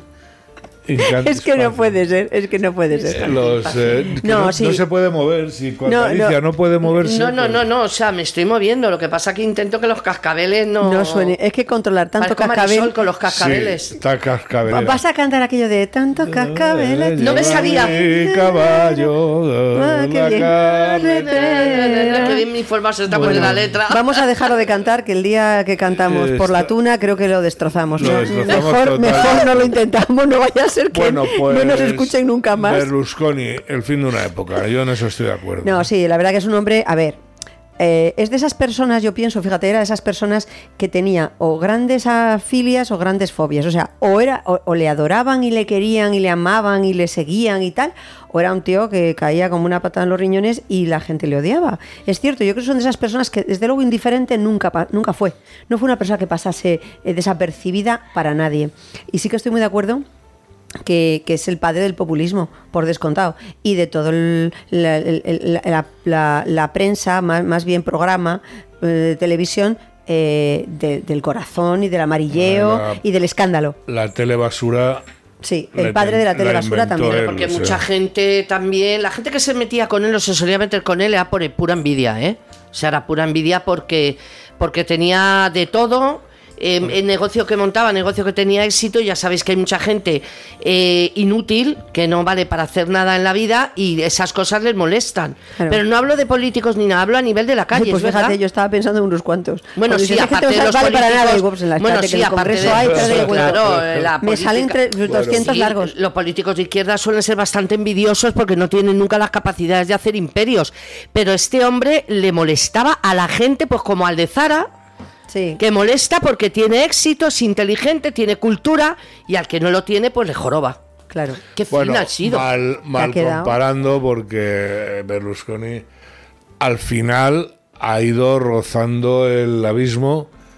eh, bueno, porque hay cosas que no se pueden hacer. Por ejemplo, él tuvo un juicio por menores y al final, después de 20 recursos, pues ya le reconocieron que él no tenía por qué saber que esa persona no tenía 18 años, a pesar de que iba con un chupete, por decirlo de alguna manera. Bueno, lo del chupete me hace a mí mucha gracia, jefe, también. ¿eh? Le digo al jefe para que no me, no me regañe. No, hombre, no, yo no regaño. Pero, pero hay que- niñas con 17 años que parece que tienen 21 en cuanto se pintarrajean y llevan la ropa que llevan. Y es que encima a ti te lo dicen. Y tú no vas a estar pidiéndole a la gente el carnet de identidad por la calle. O sea, lo siento, pero no. Bueno, y luego, eh, y, más, ¿no? Además, él, él era un tío que a pesar de que lo tienen catalogado, bueno, lo han catalogado de todo, que si era facha, que si era... Él empezó con el Partido Socialista, él era un conseguidor del Partido Socialista, hasta que el Partido Socialista en Italia se pegó el gran castañazo claro. Y cambió, y cambió de lado y desapareció. más. Para él había arriba y abajo, no había ni izquierdas ni derechas y a lo mejor hasta tenía razón. Pero bueno, eh, eh, si hay que atenerse a los resultados, lo consiguió. Tuvo cuatro mujeres contando Pues, la bueno, mu- mujeres, que, mujeres, que mujeres no se ha de- casado, de, matrimonio, creo que tres. eran creo que eran dos y luego dos líos, creo. Bueno, o sea, dos que, que Dios. líos más. Sí, tuvo hijos además con los pero, líos también. pero que, También, pero que creo que mujeres, mm, habiéndose casado con ellas, creo que son dos. Y luego, bueno, pues otras dos relaciones largas, una de ellas con, con, me parece, dos o tres hijos. Con una de claro, ellas. con- Sí. sí. es lo que te he dicho que son. Entonces- de todas maneras, lo que, lo que has dicho tú, Enrique, de, mm, bueno, hay que tener cuidado con lo de los menores y tal, a mí es que me parece un poco hipócrita, no por ti, por la sociedad, porque aquí hemos tenido, y siento que se haya muerto, pero yo le he conocido y lo voy a decir, al señor Antonio Gala, que se ha paseado por España con niños de 14 Es años y la día- izquierda cerradita la boca sin hablar. Lo que el otro día no comentamos cuando hablamos de él, de su muerte, efectivamente, Porque al entierro de mi padre se presentó con un crío de 14 años. Antonio me dio Gala- tanto A asco lo, que mejor me era un fui a... a lo mejor era un sobrino No, o algo. y además ¿no? le sobaba Sí. mientras estaba hablando con mi madre. no Yo me fue- fui de la sala. No fue el único. No, no podía verlo. No, no ha sido el único y no es el único. Y incluso ya de tiempo estuvo lo del. ¿Cómo se llamaba el Papa aquel o el, el club de Sevilla? Que estaba lleno de niños marroquíes, que ahí que engancharon Mm. Sí. a, a un montón de socialistas y el. Ah, el Arni. El Arni, el Arni, el Arni, El correcto. Arni era esto, que además algún que otro, mira, a Jesús a Jesús Vázquez, Vázquez, le metieron al- en el Jesús- lío. Jesús presentador. Vázquez, César Cadaval, el Y a de César los Cadaval morancos. también. César Cadaval, fin. Que luego dijeron que había sido todo una manipulación. Pero eso era, era tema de menores o era tema de otra de Era tema de, menor- de menores. De Ah, menores. De menores con mayores. Menores, sí. eh, mayores, Era una mezcla de todo. En fin. cocanores, había de todo. Había allí. de todo. Bueno, pues nada, que mira, que Dios le tenga su gloria. Si le ha, se ha subido para arriba, porque como este era de subir para arriba, pues habrá ido para arriba. Este va a bajar todas las santas para el infierno, como lo Y- dejen suelto. Bueno, sí, la verdad, como allí le dejen hacer, lo Vamos. mismo hay un superávit abajo y aquello es un Eh, problema, pero bueno. está, ¿no? Pero bueno, sí era un tipo divertido, que es no lo les mejor han- que se puede decir de No alguien, les han ¿no? puesto la pistola en la cabeza para Ah, estar con él. No, no, no, no, no. Hombre, a ver, Bueno, Mira, tuvo, tuvo denuncias por abuso.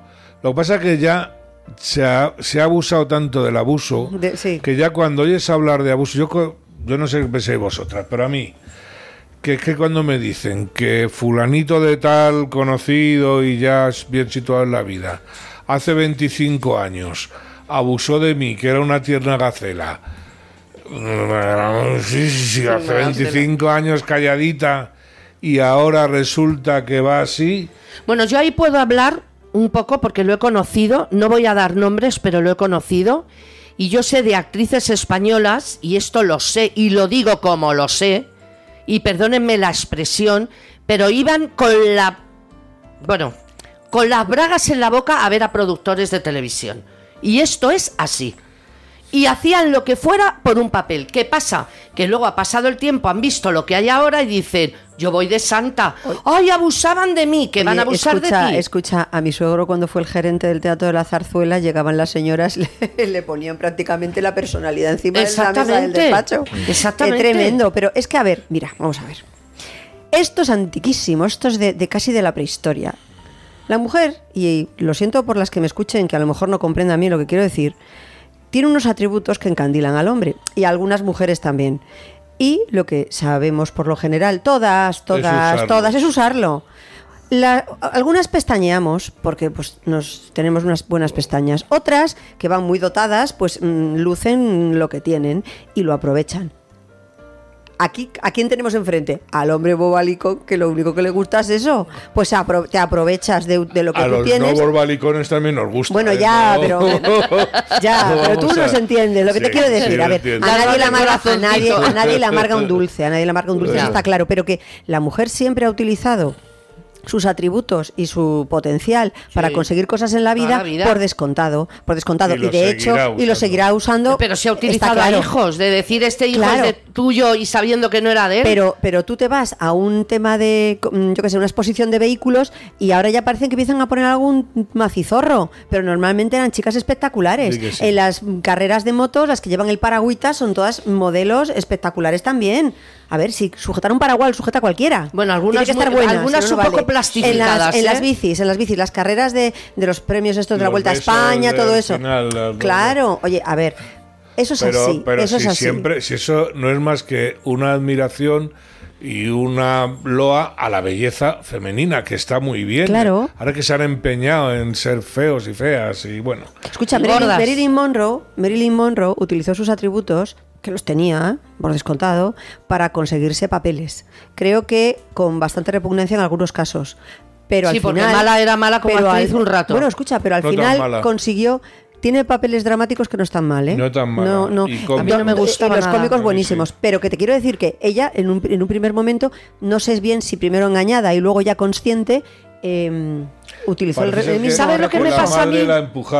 ¿Sabes lo que me pasa a mí, Eugenia? Que yo esas caritas buenas no me las creo, y menos en el mundo de la interpretación. No, pero si hay un tonto no me creo nada. Eh, nada. Eh, no, quiero decir, estas mujeres que salen a veces con carita de buena, de no haber roto un plato en su vida y luego por detrás tienen historias verdaderamente vergonzosas. Eh, mira, mínima. Es que está mi compi poniendo cara de buena. Vamos a ver. y a lo mejor luego es una golfanta. Este es un tema que da da para mucho. Sí, claro, da para otro programa. Ella, eh, como dice, eh, eh, iba a decir Mini, como dice Eugenia, usando sus encantos para convencer. El otro usando su posición o, o lo que tenga para convencer también. O sea, al final, ¿qué es lo que pasa? Que digamos que ahí se supone que el hombre se supone, porque ya yo creo que es algo que va pasando un poco a la historia. No sé si ahora los jóvenes usarán eh, el tener chocolatinas y músculos rarísimos para ligarse. Hay camisetas con chocolatinas ya que se las ponen algunos. Bueno, ahora mismo los hombres se cuidan muchísimo, ¿eh? Bueno, casi todos. Están los centros de belleza llenos. Sí, sí, se usan, sí. Pero quiero decir que eso yo creo que empezará y le empezará a pasar a muchas mujeres, puesto que las mujeres van ocupando cada vez más puestos de poder en la sociedad, pues que llegarán maromos Claro, eh, pero ya pasa. Músculo, ya pasa. Sí, ya pasa, pues ya pasa. De todas maneras, también hay hombres pero, que han sido también hay hombres acosados y hombres muy. Pero, pero, Ali, una cosa, es que yo lo que quiero, que, porque quiero que quede claro, que no quiero que luego los oyentes se nos enfaden, ni se nos mosqueen, ni lo entiendan al revés. O sea, que, que esto que venía pasando un tiempo a esta parte, porque es así, esto es histórico, las mujeres siempre han sabido aprovechar eh, sus físicos para conseguir muchas cosas, ¿eh? Y, las han conseguido. Yo soy más del cerebro, pero bueno, oye, si una está buena, está buena, ¿qué se le va a hacer, no? Pero, no puedo evitarlo. No puedo evitarlo, es que me han dibujado así, como decía Jessica Rabbit.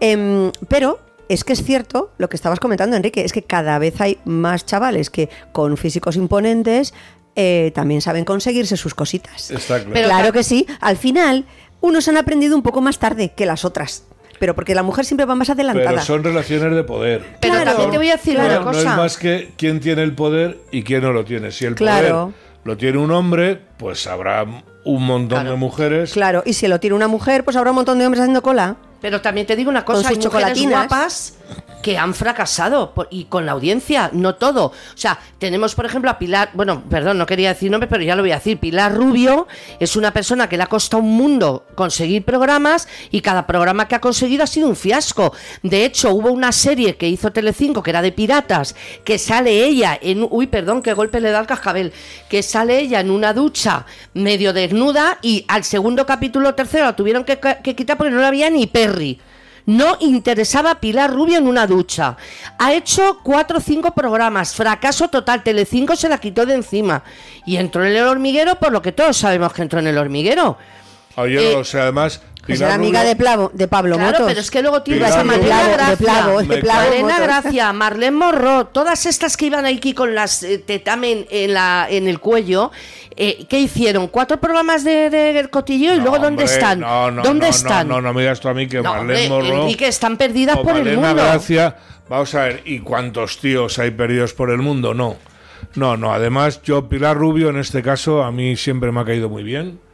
Eh, de siempre, desde que empezó. Pilar Rubio es la que estuvo casada. Está con Sergio Ramos. ah, sigue con Sergio Ramos. Están a puntito de separarse, dicen. Que tienen unos niños, por cierto, feísimos. Bueno, Pilar Rubio es muy guapa. Sí, y. Pero Sergio Ramos. Pero no. Sergio Ramos no está mal. Yo fíjate que pensaba cuando. tiene mucho músculo, sí. No, escucha, yo pensaba cuando empecé a ver a Sergio Ramos con la cintita en el pelo en los partidos de fútbol, yo creía que era extranjero. No sabía que era sevillano. y es sevillano de dos hermanas, oh, creo, ¿no? Tú lo has oído hablar inglés, se hizo famoso, ¿eh? Ay, no. El, yo, Morri, el Morri Christmas, ¿no? El Morri Christmas, no. Yo cuando mandó el balón aquel a la luna, me acuerdo de aquel partido. Pero fíjate tú que mm, los niños no son muy agraciados y los padres no son feos. Yo creo que no hay niño feo, Eugenia. Ay, no, hay niño feo. No son guapos, no, son guapos, lo siento, lo siento. Así que nada, yo y voy a sacar un tema, si me permitís. Sí, sí. Me permitís que alguien me explique qué está haciendo nuestra amada reina en Colombia. Bueno, amada reina para algunos. Bueno, yo, tengo que poner siempre el punto negro. o sea, que alguien me explique eh, qué hace esa mujer blanqueando a Petro en una acción de unas ONGs no sé qué estará haciendo. ¿Qué os parece eso? Pues es que yo no tengo ni idea de lo que está haciendo, entonces no sé. Pues ha una nota en prensa que se iba a Colombia, no sé, eh, con una ONG, eh, no sé, de, de qué, ni es que fue lo que menos me importó. Se iba unos días. No aquí no ha salido mucho, porque como siga esta muchacha así, lo dijo, lo dijo el emérito y va a tener razón, esta se carga la monarquía, ¿no? Bueno, pero va porque va. ¿Quién le dice que vaya? Porque alguien le dirá que vaya, no creo que salga desde ya. No, no, no, ella manda bastante ahí. No, no, pero yo entiendo. Date cuenta que los reyes verdaderamente mandan, matan lo a Petro, no, no, que es un señor que ha venido aquí, que insulta a la monarquía, que insulta a los españoles. a ver, la, cena que se le dio en el Palacio Real, con todos los honores, a mí me pareció un horror. Que vamos, un horror. Yo de la familia real hablo lo justísimo siempre, ya sabéis, no es la familia, no puedo hablar de la familia. La familia. Es la familia. Pero, pero, eh, pero sí que es verdad que a mí esa cena pues me horripiló. Después de haberle oído a este señor, Petro, o como Dios quiera que se llame, que me cae fatal, haber, haber dicho, no, no es que nos, eh, vamos, poco más o menos que venía a decir que, que, habíamos abusado de ellos, que los habíamos maltratado y ultrajado y todo, mm. y, fatal, nos ponía a parir y vienes aquí, oye, mira, pues quédate en tu casa y no aparezcas por aquí, no subes el hocico. Pero claro, ¿aquí quién lo trae? Lo trae Sánchez. Y ya si entramos por ahí. Vamos a ver, el señor. ¿Quién la lleva? A ella, a ella pues estará encomendado por la agenda que tenga que la habrá puesto yo, no sé si quién se la pone. Pero vamos a ver. Que a ella no la manda nadie, Eugenia, te lo digo. Que una señora se vaya a blanquear a un país donde hay un partido narcoterrorista en el poder. narcoterrorista y traficante. Sí, con todas las letras. En el poder. Eh, vamos a ver, o sea, es decir, dicen que cada vez hay más gente de derechas pidiendo la república. Pues ánimo. Claro, o sea, seguir así seguir así, ánimo, porque al final, ¿quién es el que ha defendido la monarquía? Yo creo que los narcoterroristas... Pero yo no lo creo, ¿eh? yo creo que, que en todos sitios donde va el rey y la reina la gente se echa a la calle, lo, los pues adoran. No, he estado, lo que he visto pasa, la tele, pero no he estado. Sí, lo que pasa que aquí, eh, como siempre, la parte izquierda se encarga de dar noticias eh, que se las sacan de donde sea para convencer a la gente de que la gente no quiere monarquía. No lo sé, pero ¿ha ido a qué? A una ONG. A una, no, claro. A apoyar a algo. visita de Estado, sí. no sé si apoyar o iba a hacer algo, no sé, una paella para los indígenas, no sé qué iba a hacer. De otra manera, lo que estabas diciendo tú antes, aquí Maduro ha puesto a España a caer de un burro, nos ha puesto de salvajes, ¿y quién le va, viene luego y le trae y le da besitos y abrazos delante de toda España entera?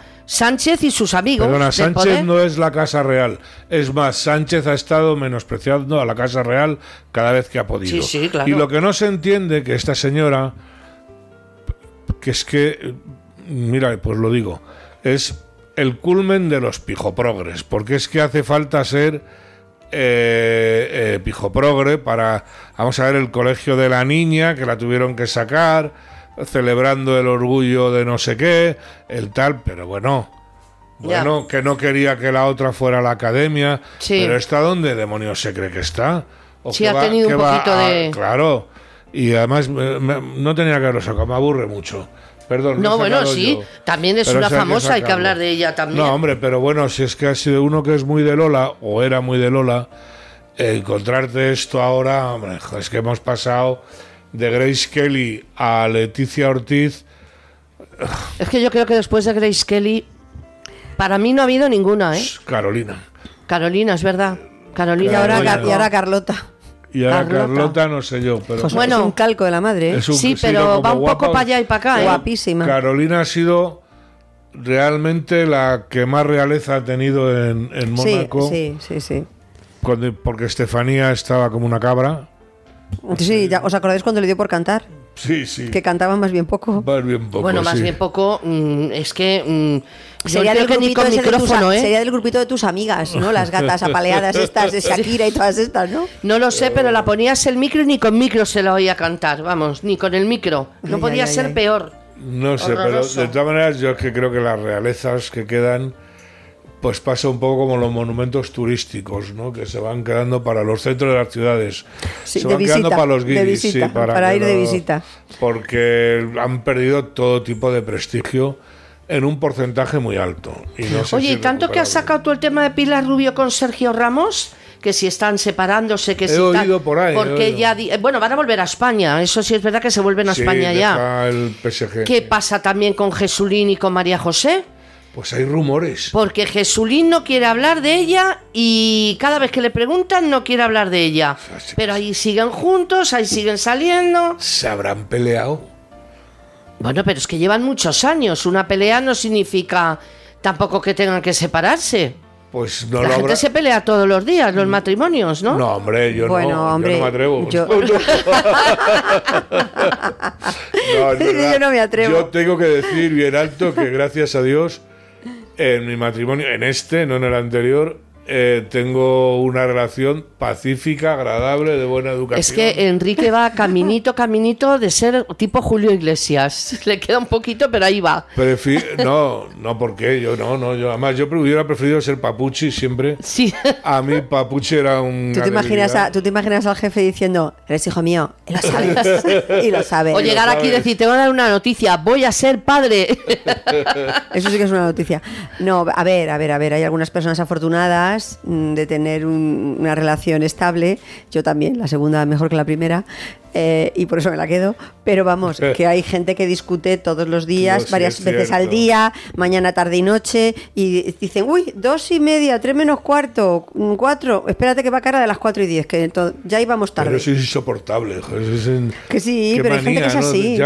Hay algunos que lo hacen porque luego se reconcilian, y entonces ya ahí buscan la excusilla para la reconciliación. Pero hay otros que es que discuten porque es que su, dinámica, su, sí, su manera de vivir, que eso es inaguantable. porque no se soporta y siguen ahí por lo que tengan que seguir, que hay muchos pues mira, que siguen por, por intereses. Vamos a poner un consultorio. Podemos poner un consultorio. me encantaría. ¿Eh? Ponemos un consultorio sentimental. que nos llamen y nos cuenten los problemas. Y les damos, y les damos podemos darnos soluciones. No, opinión y soluciones. Voy a reconocerlo públicamente, me voy a sonrojar, pero yo escuchaba a la señorita Francis. Perdona, yo también. Cuando que soy Perdona, ¿os acordáis de la sintonía? Sí. Y Eso es. Uy, la sintonía aquella. Yo era muy pequeña, bueno, muy pequeña, algo más pequeña eh, que ahora.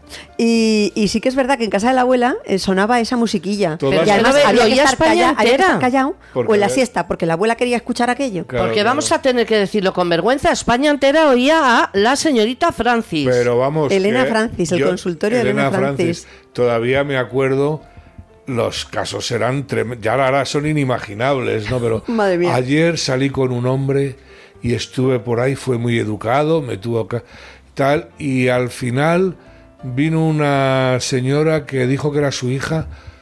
¿Vosotros creéis que yo debo dejarlo o sigo? era un drama, era un drama. Dramas de época. Por favor. Yo, tanto la Elena Francis como una cosa que se llamaban fotonovelas, que venían en las revistas, sí. que eran aquí en Madrid siempre normalmente en el Parque del Oeste estaban allí. Que sí, que sí, yo las veía también. vamos, como loco, ¿no? Que sí, y yo las veo ahora, ¿eh? Yo las novelas latinoamericanas, no, las de la tele me he visto 50.000. Ah, Preguntarme por cualquier actor latinoamericano, cualquier telenovela. Bueno, qué pena que Jaime eh, Jaime nos viene siempre, es el mejor técnico de España. Sí, pero, siempre nos corta el rollo. no, Jaime, vamos a ver, no me te queremos, diciendo te queremos, que tenemos que cortar ya. ¿Cuánto que nos me quedan 55 mil noticias.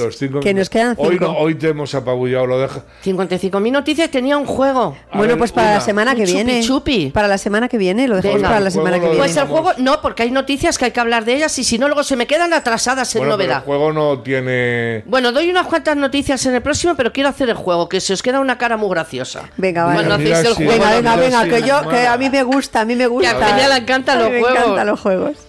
Bueno, pues eh, nada, está esto ahí.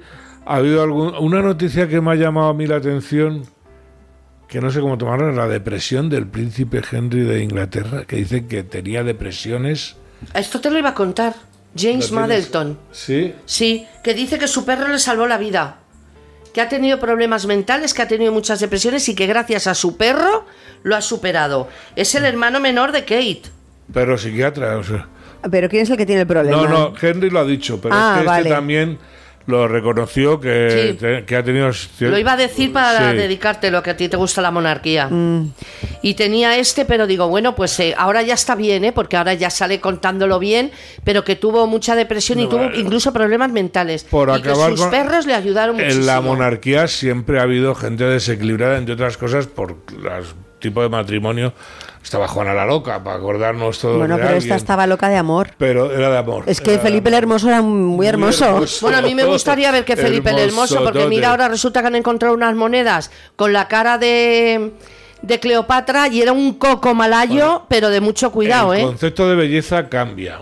Hombre, que sí cambia. Y en todas las películas, fíjate cómo sale Cleopatra. Una señora abundante, con piel blanca. No, no, pero Enrique, es que esta pues Cleopatra era, era, fea, era nubia. Fea, Yo creo que era nubia y los nubios no son blanquitos. ¿eh? Yo soy mayor, pero en tiempo de Cleopatra no estuve.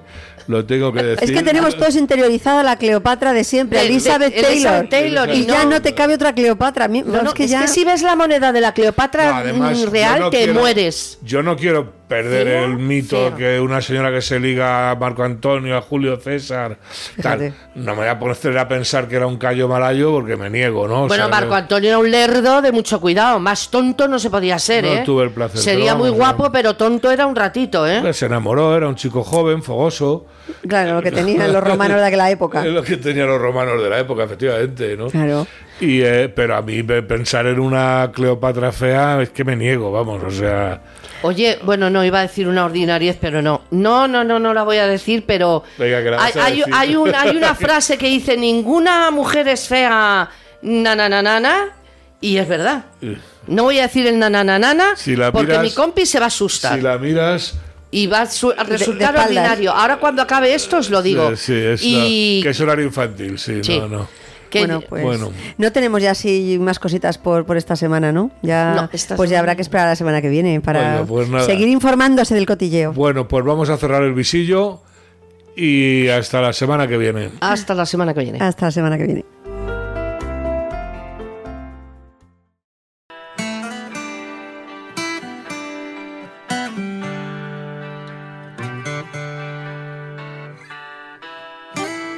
Pues hoy tenemos para entrevistar, eh, a ver si les voy a decir, tenemos para entrevistar a un rockero, rockero y motero, no sé si lo van a identificar rápidamente.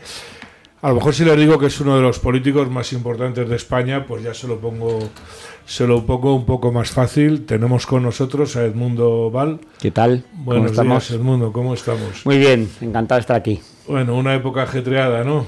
Una época difícil, unos días, unas semanas un poco duras, pero, pero bueno, eh, ahí seguimos dando el callo, somos gente que no se rinde con facilidad y la verdad que a veces la ilusión está en el camino, ¿no? La, el acicate está en intentarlo, no en conseguirlo. Claro, claro.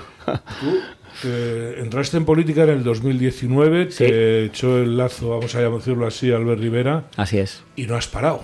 no he parado. En 2019 tu andadura ha sido... Sí, esto es una cosa que no sabe uno muy bien si, si se le va a dar bien o mal, ¿no? Porque mucha gente que me dice, apela a mi condición de abogado del Estado, ¿no? Que me he estudiado una oposición, que tengo una, una, una profesión así como irrelevante. Claro, es que como los abogados del Estado estáis tan bien preparados, pues no, no, esto de la política. Esto no está preparado, esto no está preparado nadie. O sea, tú te lanzas a una piscina y dices, bueno, pues a ver si sé nadar, ¿no?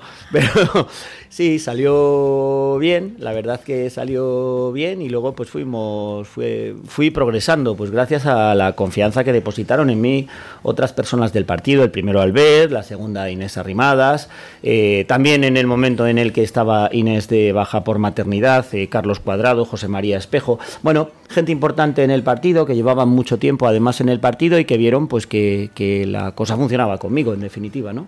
Sí, sí ha funcionado yo, vamos. He trabajado mucho pero la verdad es que estoy muy contento. Yo siempre digo que es lo más bonito que me ha pasado en la vida. La política. La política es lo la más llevas, bonito. La llevas en, el ADN. Sí, sí, total, total.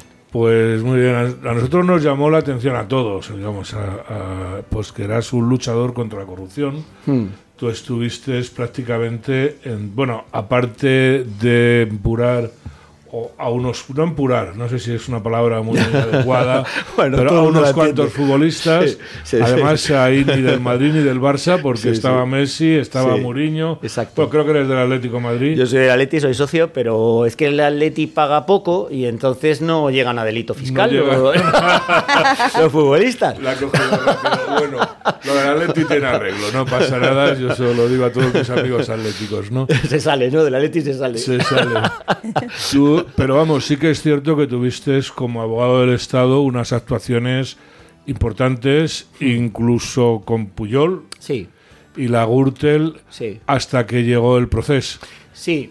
A ver, yo siempre cuento bueno, lo he contado cuando me han dejado, cuando he podido. Yo de lo que más orgulloso estoy de mi vida profesional, y es un trabajo que desarrollé durante muchos años, es de la ilegalización de los partidos políticos que eran parte del entramado terrorista de Batasuna hay pues una serie de nombres eh, aparte de Batasuna, eh, Socialista Caberchaleac, eh, eh Rita Cerrenda, Acción Nacionalista Vasca, el Partido Comunista de las Tierras Vascas, una serie de, de, agrupaciones de electores y de partidos políticos que se presentaban como parte del entramado terrorista y como parte del aparato financiero de la propia banda terrorista. Yo creo que eso es lo más importante que yo he hecho en mi vida desde el año 2003 hasta el año 2010, en donde los demócratas pues ganamos, ganamos, vencimos a la banda y se tuvieron que y se tuvieron que rendir, en definitiva, ¿no? Por eso es tan doloroso ver ahora a Bildu en el a Merchait Purúa en la tribuna del Congreso de los Diputados diciendo, perdonen señores, que aquí mandamos nosotros. Vamos, claro, claro, esa es la cuestión. Pero luego también sí, por lo que has contado, he tomado declaración a Cristiano Ronaldo, por ejemplo, eh, que eso no hay mucha gente que lo haya, hecho. Claro, claro, claro, He llevado el asunto de los Puyol, he llevado el Gürtel en todas las piezas que me dio tiempo a seguir hasta que me cesaron en mi puesto de trabajo y al final llegamos al proceso. Llegamos a, ti te cesó, eh, iba a decir Antonio, perdón, Pedro Sánchez. Sí te cesó por el tema del proceso. Siempre has dicho que Pedro Sánchez te, fastidió la vida, ¿no? bueno, eh, lo intentó. Eh, yo lo que pasa es que siempre he tenido suerte en la vida. Me considero un hombre afortunado. Ya sabes que siempre dicen que la, suerte no te viene, hay que buscarla, ¿no? Mm. Soy una persona optimista, soy una persona activa y la verdad es que he tenido, he tenido suerte. Intentó fastidiarme la vida. a mí me hace mucha gracia cuando por la manifestación de mis opiniones o de mis ideas respecto a por dónde debe ir eh, mi partido, dónde debe ir Ciudadanos. Incluso hay compañeros míos de mi partido que me dicen que yo soy sanchista. Que no creo que haya nadie menos sanchista en el Congreso de los Diputados que yo. yo. ¿Tú distingues entre sanchismo y Partido Socialista?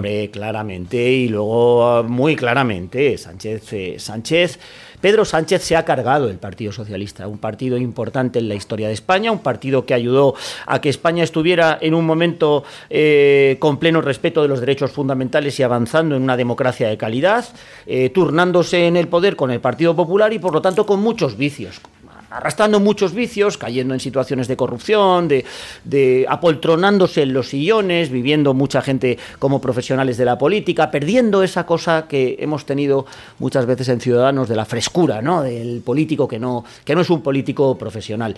Y Sánchez lo ha demolido. Yo tengo contacto con amigos eh, míos de la administración, de la época de Felipe González menos, porque yo tenía menos relevancia dentro de mi puesto de trabajo en la abogacía del Estado, pero de la época de Zapatero con bastantes mm, eh, personas que trabajaron en los gabinetes de los ministros, y entonces te cuentan que Pedro Sánchez ha acabado con todos los cuadros intermedios del Partido Socialista, que ha desmantelado el Partido Socialista, que se ha convertido en un César dictador, y que por lo tanto el eh, problema del Partido Socialista clarísimo va a ser qué va a quedar del Partido Socialista después de Sánchez. Porque necesitamos para España un partido socialista mm, sensato, centrado, moderado, eh, que crean el pragmatismo, que crean la unidad de España, que no quiera asociarse, como decía Alfredo Pérez Rubalcaba, con los nacionalistas. Tenemos que volver a ese Partido Socialista. ¿Serán capaces de hacerlo? Yo ya no lo sé, porque yo sinceramente ya no me fío ni del Partido Socialista ni del Partido Popular, con las cosas que he visto en los dos lados, ¿no?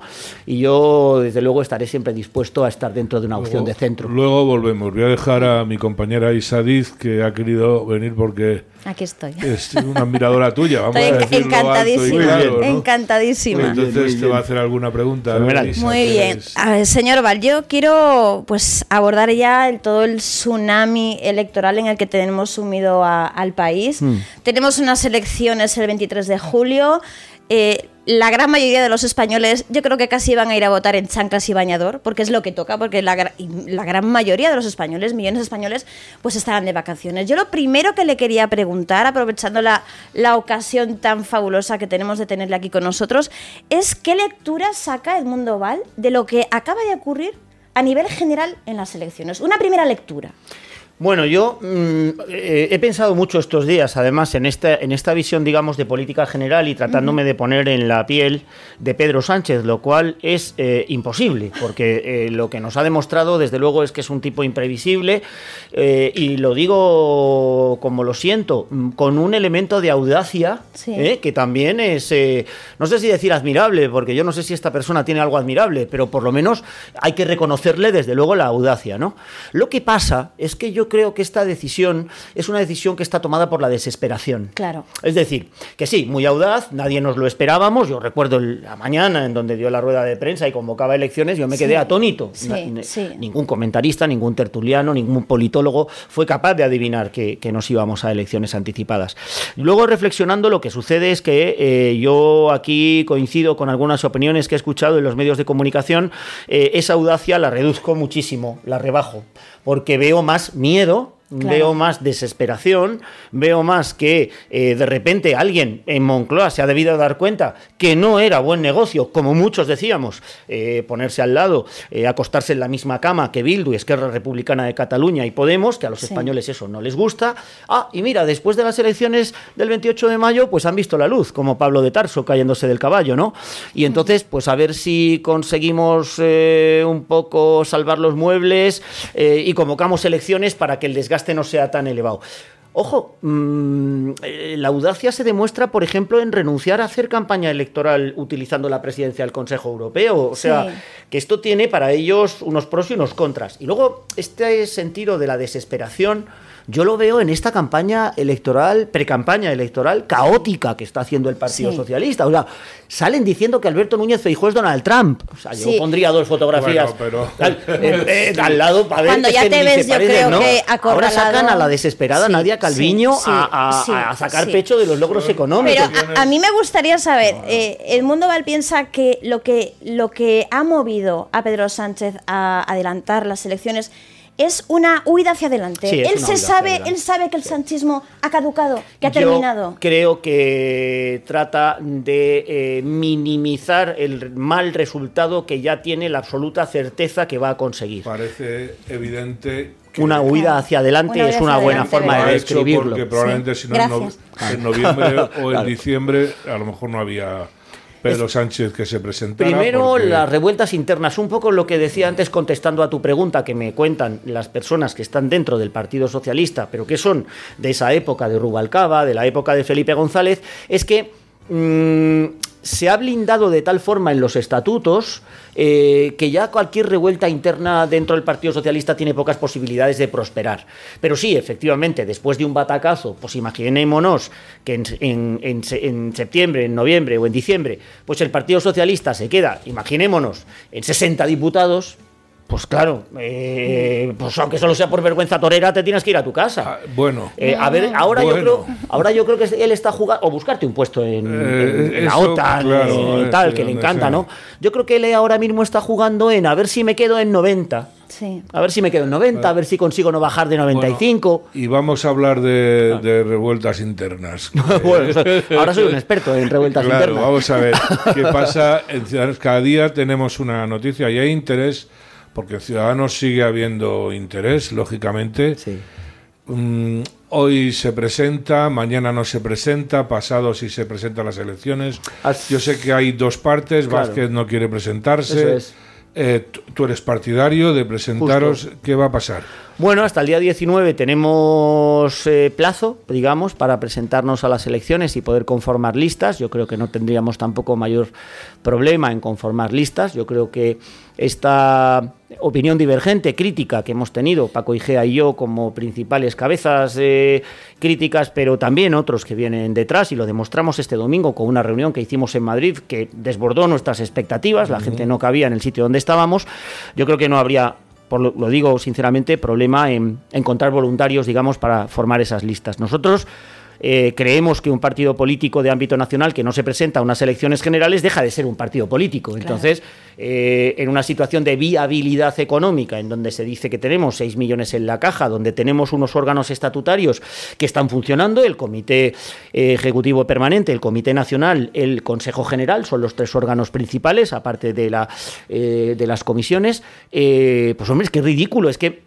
esto se demuestra, yo creo que de una manera pragmática y realista, cuando se ve que la Ejecutiva, con Adrián Vázquez a la cabeza, ni siquiera tienen un relato. Es que no saben explicarlo.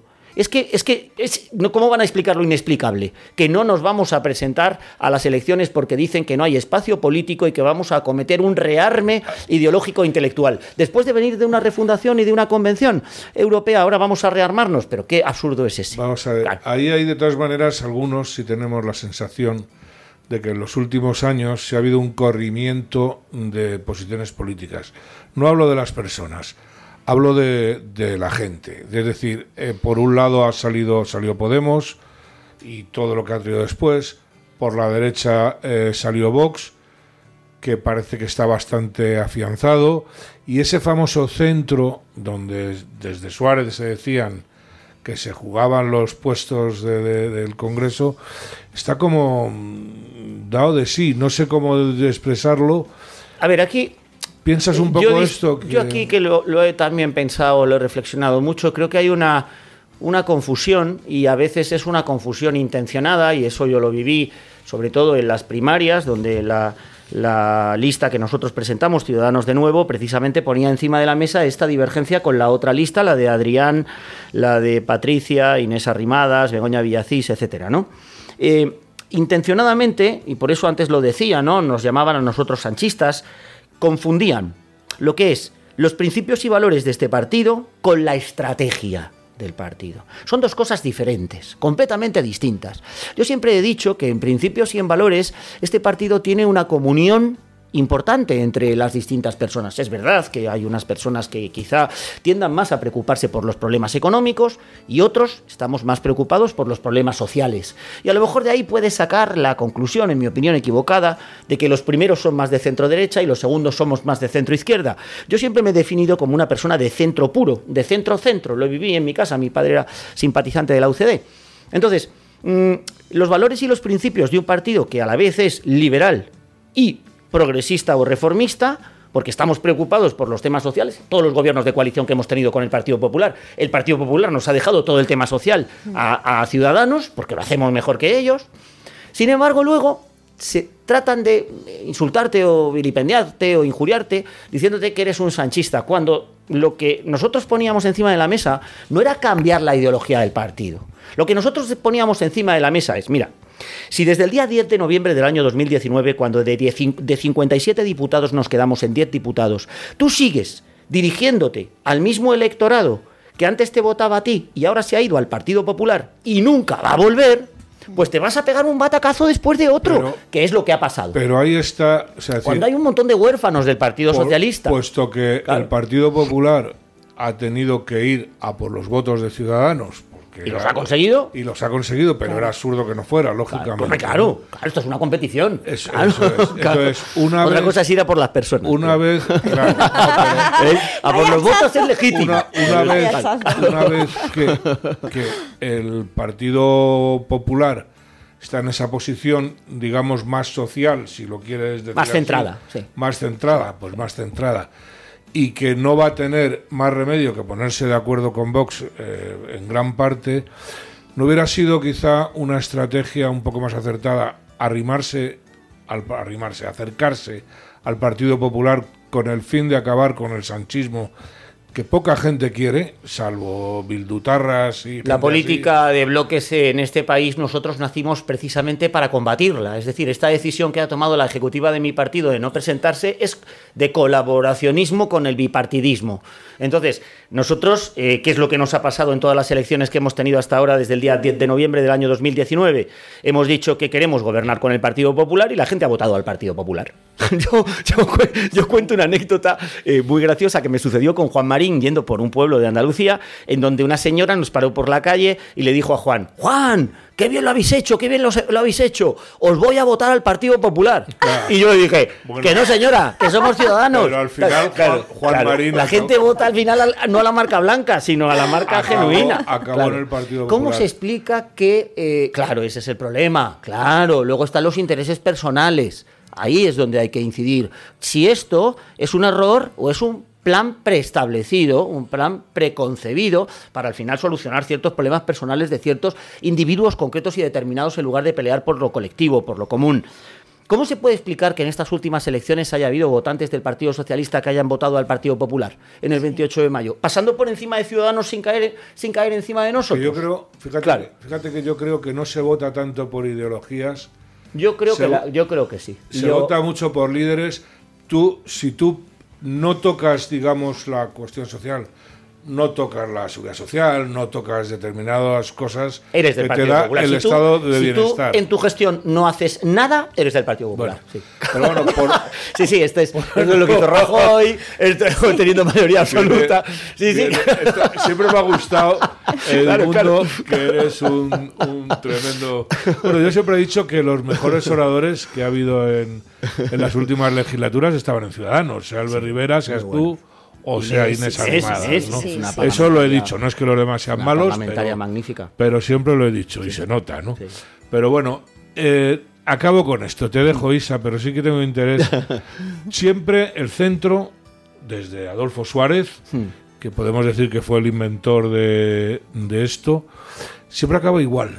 O sea, hmm. Adolfo Suárez tenía por un lado a Fernando Zordóñez, por otro a los democristianos, tal y pasó lo mismo. Sí. Lo mismo Parecido, sí. bueno. Sí, sí, bueno, cada partido ha tenido. No, pero tienes razón en lo que estás diciendo. Es muy importante, además, lo que estás diciendo. ¿eh? ¿eh? para mí, esto es algo también que me ha motivado a una reflexión, porque nosotros nos hemos pasado eh, durante cierto tiempo. Yo mismo, digamos, que he sido vicesecretario del partido, pero ahora la ejecutiva de mi partido lo repite muchas veces, eh, y yo creo que es un error grande, en parangonarnos, en eh, asimilarnos a los partidos liberales europeos. ¿No? Y el ejemplo característico que siempre se pone es el del FDP alemán, el Partido de la Libertad alemán, que es capaz de negociar con la CDU, con los conservadores y que ahora está gobernando con el SPD, con los socialdemócratas y con los verdes. Imagínate, aquí en España sería una coalición de ciudadanos del Partido Socialista y de Íñigo Errejón o de Juan Churalde, de, Podemos, ¿no? De Alianza Verde, que se llama su partido. Vale. Tienen esa capacidad los alemanes. Claro, pero también tienen la capacidad de hacer gobiernos de concentración. Es decir, que allá hay gobiernos entre el Partido Socialista y el Partido Popular.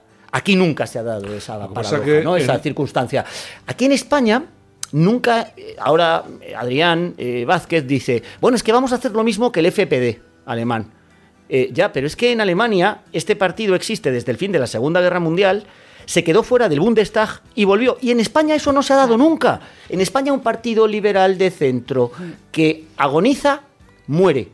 Y lo que ocurre es que luego ese espacio, ojo, de 6 millones de votantes que se dicen de centro, que se dice pronto, el mercado, digamos, el nicho que tenemos como objetivo, se ocupa por una nueva formación. Claro. Claro. Pero la gente no lo entiende. O sea, yo lo que. que UPyD primero, Lo que quería decir, o sea, yo no sé si en España se puede romper el bipartidismo. Esa posición que ocupaba la FPD en, Alemania la han estado ocupando los nacionalistas en España. Claro. O ha votado. Con el PP y con el PSOE. Con los, dos, Con los dos. Sí, sí. Entonces, yo no sé si esos, eh, digamos, 6 millones. Yo tengo la sensación ahora de que la gente está un poquito harta de bronca. Pasa en España de repente, pues un tema normalmente nacionalista, vamos a decir que solivianta a la gente de nuevo, de, nuevo debo decir que ahí el Partido Popular lo está haciendo bien. Lo mismo que se ha quedado con mucha pericia eh, con el centro político, echándose hacia el centro. No serán nunca el centro, ojo, ¿eh? que esto es la frase famosa aquella de Alfonso Guerra. Ustedes los de Alianza Popular siempre están llegando al centro, pero no terminan nunca de llegar.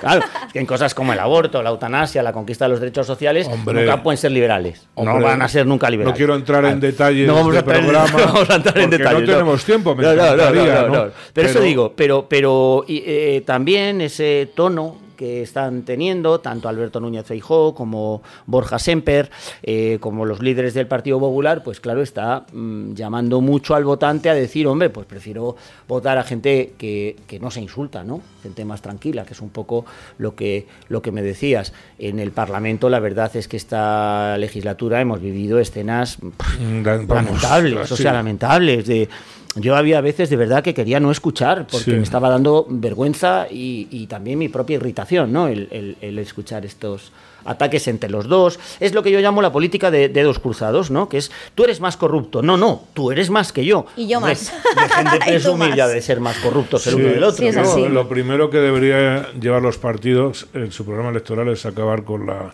tremenda corrupción que hay en España. Isa, te dejo porque es que es tan apasionante y te dejo. Gracias. Bueno, yo, yo quiero incidir en bueno, pues lo que es en la actualidad. ¿Usted qué cree que ha movido a la inmensa mayoría de españoles a dar el voto a, la derecha. Es decir, la grandísima mayoría de españoles ha dado, ha confiado en el PP. Sí. ¿Qué es lo, que, quizás lo que más haya empujado a ese auge, a ese aumento tan impresionante que, que se ha producido en el PP, pero ya a nivel nacional? Todo ello encima, además, eh, eh, subrayado eh, por el hecho de que los dos partidos del bipartidismo tienen unos votantes muy leales, muy fieles. Y sin embargo, esa lealtad eh, se ha roto respecto al Partido Socialista, porque yo creo que es que eh, esos socialistas a los que me refería yo antes, que son socialistas de centro, que son socialistas eh, centrados, ¿no? que creen en la unidad de España, que no quieren que sus vidas se vean mediatizadas por las locuras que se les ocurren a Podemos, a Bildu y a Esquerra, pues han dejado de confiar en el Partido Socialista. ¿Qué es lo que tradicionalmente ha hecho la izquierda de este país? Quedarse en su casa pero es que en estas últimas elecciones eh, se ha dado la paradoja de que se han ido a votar al Partido Popular sin votar a Ciudadanos que estaba en medio. Hombre, eh, esto yo creo que alguien medianamente inteligente en la dirección de mi partido debería mirarlo, ¿no? O sea, que podemos decir que incluso los propios votantes del PSOE han roto con ese voto han roto e. Porque ¿Y qué es lo que ha podido detonar es que esa falta de confianza o ese hartazgo de los propios votantes del PSOE? Y yo en mi ámbito social y personal y de mis amigos, pues tengo eh, diversos amigos que son del Partido Socialista y les he visto la evolución. Y la evolución ha sido en un primer momento de mm, más o menos, aunque no estuvieran muy convencidos, poder seguir las consignas que venían desde el PSOE, eh, pues estas, por ejemplo, pongo algún ejemplo, ¿no? Sí Ahí va, es que Bildu es un partido democrático, es que es un partido legal. Y te lo decían, y tú decías, claro que lo es. Pero una cosa es que lo sea y otra cosa es que le des el mando. Es que, le des el timón. Otra de, otra, otra de mis preguntas. Han estado apoyando el terrorismo de ETA. Perdóname, yo ahí sí, que voy a tener que negar la, la mayor. Porque una cosa es que, digamos, hayan dejado la actividad terrorista y de ahí a llamarles Partido Democrático. Eh, bueno, es que lo dice el Tribunal Constitucional. Yo eh, es pues que el no Tribunal Constitucional está blanqueando. Yo no soy. A ver, yo una de las cosas que siempre digo que se caracteriza a Ciudadanos y es algo que no, no se caracteriza ningún otro partido del espectro político es la aceptación sin matices de la Constitución y del Tribunal Constitucional. Porque lo que no me vale es que cuando la sentencia del Tribunal Constitucional no me gusta, entonces resulta que el Tribunal Constitucional lo está haciendo mal, ¿no? Que es una cosa, por ejemplo, que, hace Vox. ¿no? Eh, Vox se mete mucho con el Tribunal Constitucional, pero ¿qué diferencia hay entonces con la política que hace Podemos? que también hace lo mismo. ¿no? Cuando habla del brazo judicial armado de la derecha española refiriéndose al Tribunal Supremo. No, no.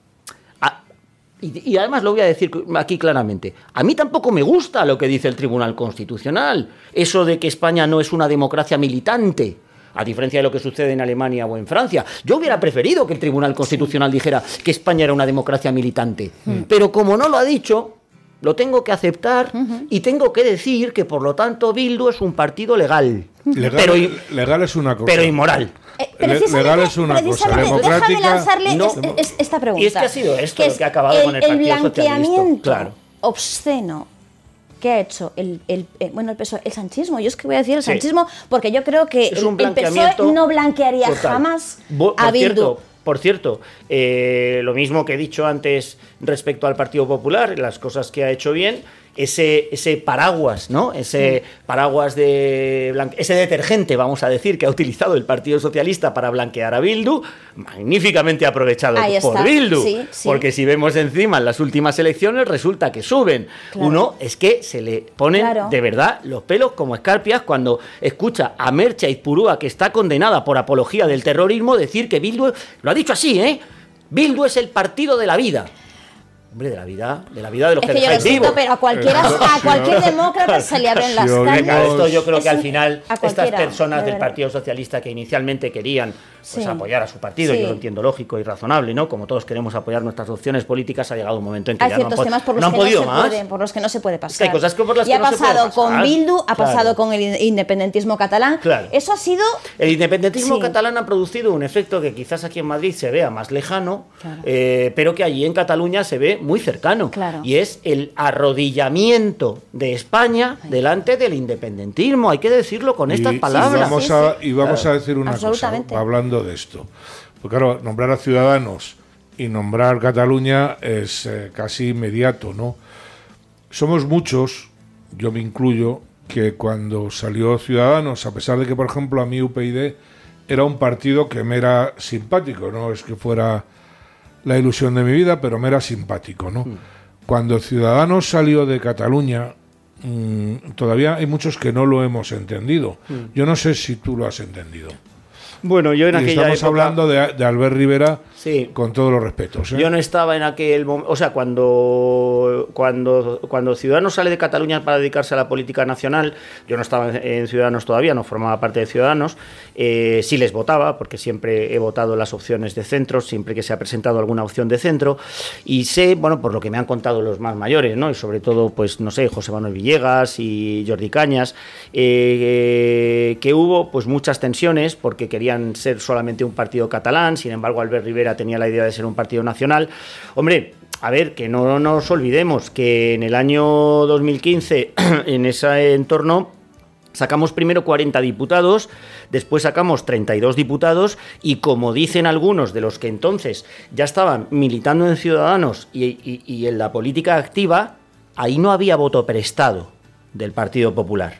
En esos 40, en esos 32, fijaros una cosa, en nuestros estatutos entonces, que luego se modificaron, decía que nuestro partido bebía, bebía de el liberalismo y de la socialdemocracia.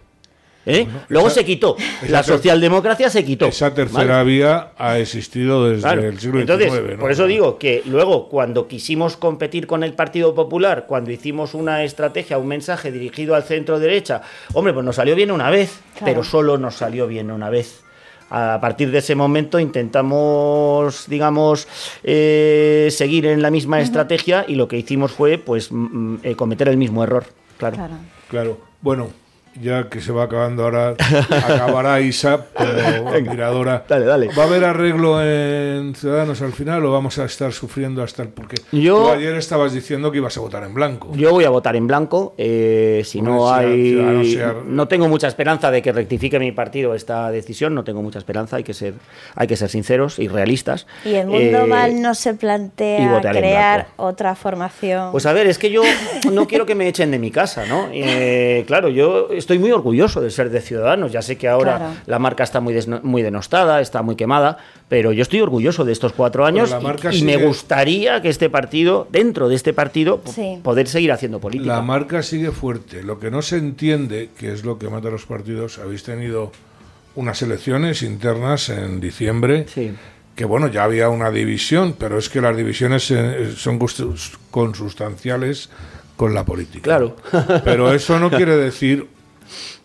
Yo lo que se echa de menos ahí es por qué el ganador tiene siempre que aplastar al perdedor. Porque seguís siendo el mismo partido, ideológicamente. Eh, cuando además el perdedor eh, eh, extiende su mano y colabora. Es decir, que en el Congreso de los Diputados todo el mundo decía que el Congreso de los Diputados pues estaba en torno a mí, con la excepción de Inés y de Guillermo Díaz, y es verdad, estábamos todos muy unidos, los otros siete.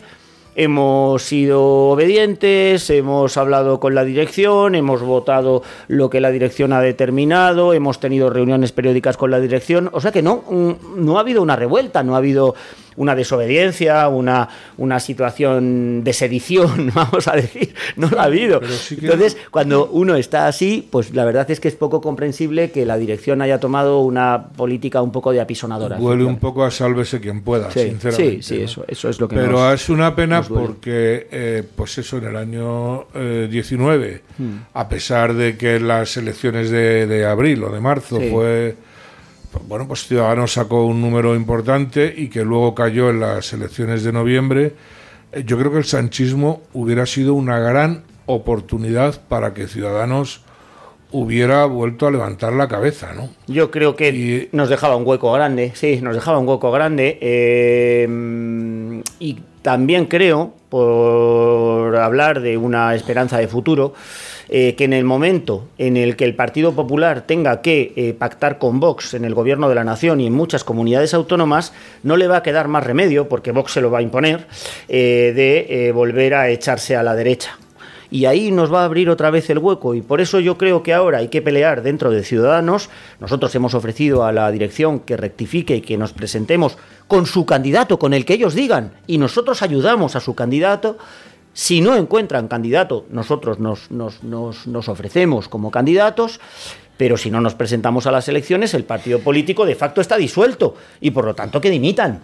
Ahí tengo que meter yo ahí un, un, apunte. Precisamente ahora como habla de la puerta abierta, dejar una, una, una puerta abierta, mm, vamos a ver, Albert Rivera cree que podría ser una figura que puede volver no, en algún momento hacia Ciudadanos pues ya está absolutamente descartado, no hay, no hay espacio, no es su sitio, no es su lugar y no es su tiempo. No, no, no, yo no lo creo. Esa puerta cerrada. El contacto que he tenido con él no mucho, pero sí con la gente de su entorno, sí, con, con, José Manuel Villegas. Ah. Sí, sí, sí, con Susana León y tal. Eh, yo creo, creo, que está muy a gusto, vamos, o sea, que es que están, de hecho, que voy a ver si algún día me paso a conocer su despacho, porque están ahí con su con su despacho pues muy, muy a gusto. Es que una, una vez que sales debe ser difícil volver también. Bueno, eh, ya te he dicho que la política... Estamos en España. Claro, que la política es muy bonita, ¿eh? Cualquier cosa puede suceder, ¿eh? No, no, ha, habido Churchill, yo qué sé, que salían y entraban o cambiaban incluso de partido político, ¿no? Porque la, la, política inglesa lo permite. Aquí mm. creo que pecamos bastante de sectarismo en general. Mm todos. Demasiado polarizada, sí. Demasiado, ¿no? Sí, sí, sí. Pero, pero no se da la circunstancia. Eh, yo creo que si tiene que haber un partido, yo soy poco partidario del bipartidismo, lo voy a reconocer, ¿no? Si tiene que haber un partido de centro, mm, mm, yo creo que ahí lo estarás ahí, tú vas a intentarlo. Sí sí o sí. Sí, yo me vuelvo ahora a la abogacía del Estado. Con Inés Arrimadas también. Bueno, Inés ya ha dicho que va a dejar la política y no creo que vaya a venir mm, ya, pero yo desde luego lo que no, lo que sí que dejo claro y lo he dejado claro en todas mis declaraciones es que no voy a presentarme en unas listas ni voy a formar parte de un gobierno del Partido Popular. Si es que el Partido Popular va a ganar las elecciones ahora, como dice la demoscopia, tampoco lo haría jamás en el Partido Socialista. Yo me voy a volver a la abogacía del Estado, voy a servir al Estado desde otro punto de vista. Este año hace 30 años que apruebe la oposición de abogado del Estado.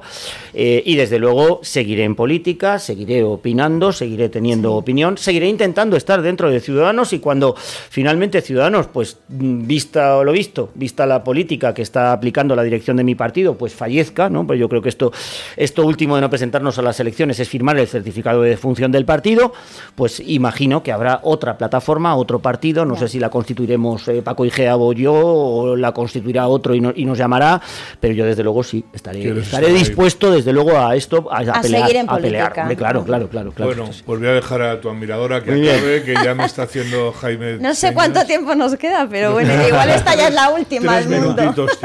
bueno, yo quería, bueno, quizás por poner un poquito el, broche final, a ojos del mundo Val, ¿qué es lo peor que ha traído el sanchismo a España, a nuestro país?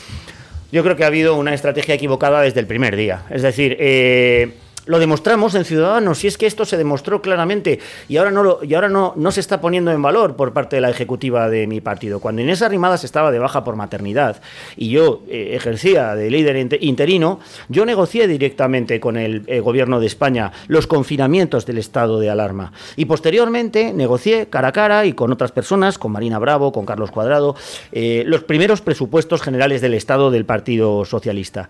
Y ahí demostramos claramente que el Partido Socialista libre y voluntariamente se echaba en brazos de Bildu. Libre y voluntariamente, no porque porque luego vendieron, no, es que claro, es que no nos daban los números, mentira. Mentira, mentira. Con Ciudadanos y con el PNV te hubieran salido los presupuestos adelante. ¿verdad? Claro. O sea, es que fue una cosa voluntaria. Y eso yo creo que ha sido lo determinante de que la gente se diera cuenta que no era que no tenían otra alternativa, que no tenían otra opción, no, no es verdad. Tenían otra opción, pero decidieron voluntariamente gobernar con Esquerra, con Bildu y con Eso les ha ido arrastrando. Eso ha sido un lastre impresionante, ¿no? Vamos, yo y eso y eso es lo que, lo triste es que eso es lo que ha acabado también por esta soberbia cesarista de Pedro Sánchez con el propio Partido Socialista. Un día, deberíamos, sí, hay que ver, yo es que después de oír las declaraciones de Zapatero ayer, ¿qué, os voy a decir? Hmm. En fin, bueno, hemos llegado hasta aquí. Eh, Un placer sigues con la moto. Creo que tienes dos motos. Yo que soy muy motero también en el mundo. Yo tengo una muy antigua, una BMW K75, que es casi, casi. un clásico ya. Un clásico, un vehículo histórico. Y luego ya, como ya no me atrevía un poco por carretera, por si me dejaba tirado, que no me ha dejado nunca tirado, ¿eh? que es una moto. los alemanes hacen unas motos tremendas. Y la K100 eran dos motorazos. Me compré una Harley Davidson, una V-Rod, eh, que es la que más me conoce la gente. Y bueno, esta es una máquina descomunal. y esa es la que te desplaza. Con esa es con la que me suelo desplazar por carretera sobre todo, es muy cómoda, es muy bajita, se pueden hacer muchos kilómetros. Sí, sí, es una maravilla. O sea, que es que eres un rockero de nacimiento. A mí, de hecho, me encantaría emplazar al Mundo Bar a que un día se venga un programa totalmente diferente donde escuchemos música rock, donde conozcamos más al rockero que lleva dentro. yo lo dejo ahí lanzado. Me traigo mi chupa de cuero que me la compré con 18 años y me sigue valiendo. Me sigue valiendo, qué envidia. eso es, eso es. Sí que tocasteis en, unas, en una campaña electoral, ¿no? La de Cataluña hubo un compañero, Javier García Toni, que compuso una canción, La suerte de ser libres. Yo toco la batería y montamos un grupo de música que llamamos Vitamina C. Vitamina C. Qué bueno. Qué bueno. Y tocamos con Sabino Méndez, nada menos. Oye, pues. sí, me acuerdo de eso. Eso ya es nivel. Nivelazo. Pues muy bien, pues eso, eso, es lo que hace falta. Eh, música y. Bueno, Fiesta y rock and roll, como yo lo Bueno, el mundo, muchísimas gracias. gracias a vosotros, un placer. Ha sido un rato agradable, creo que hemos tocado la actualidad más o menos en el sitio y aquí tienes un micrófono para cuando quieras pues, expresar. encantado y a vuestra disposición porque aquí voy a seguir dando guerra. Muy bien, contamos contigo. Muchas gracias. Muchas gracias. Muchas gracias. Y bueno, aquí despedimos el programa. Eh, hasta la semana que viene y recuerden lo que les digo siempre, asóciense pero no creo en chiringuitos.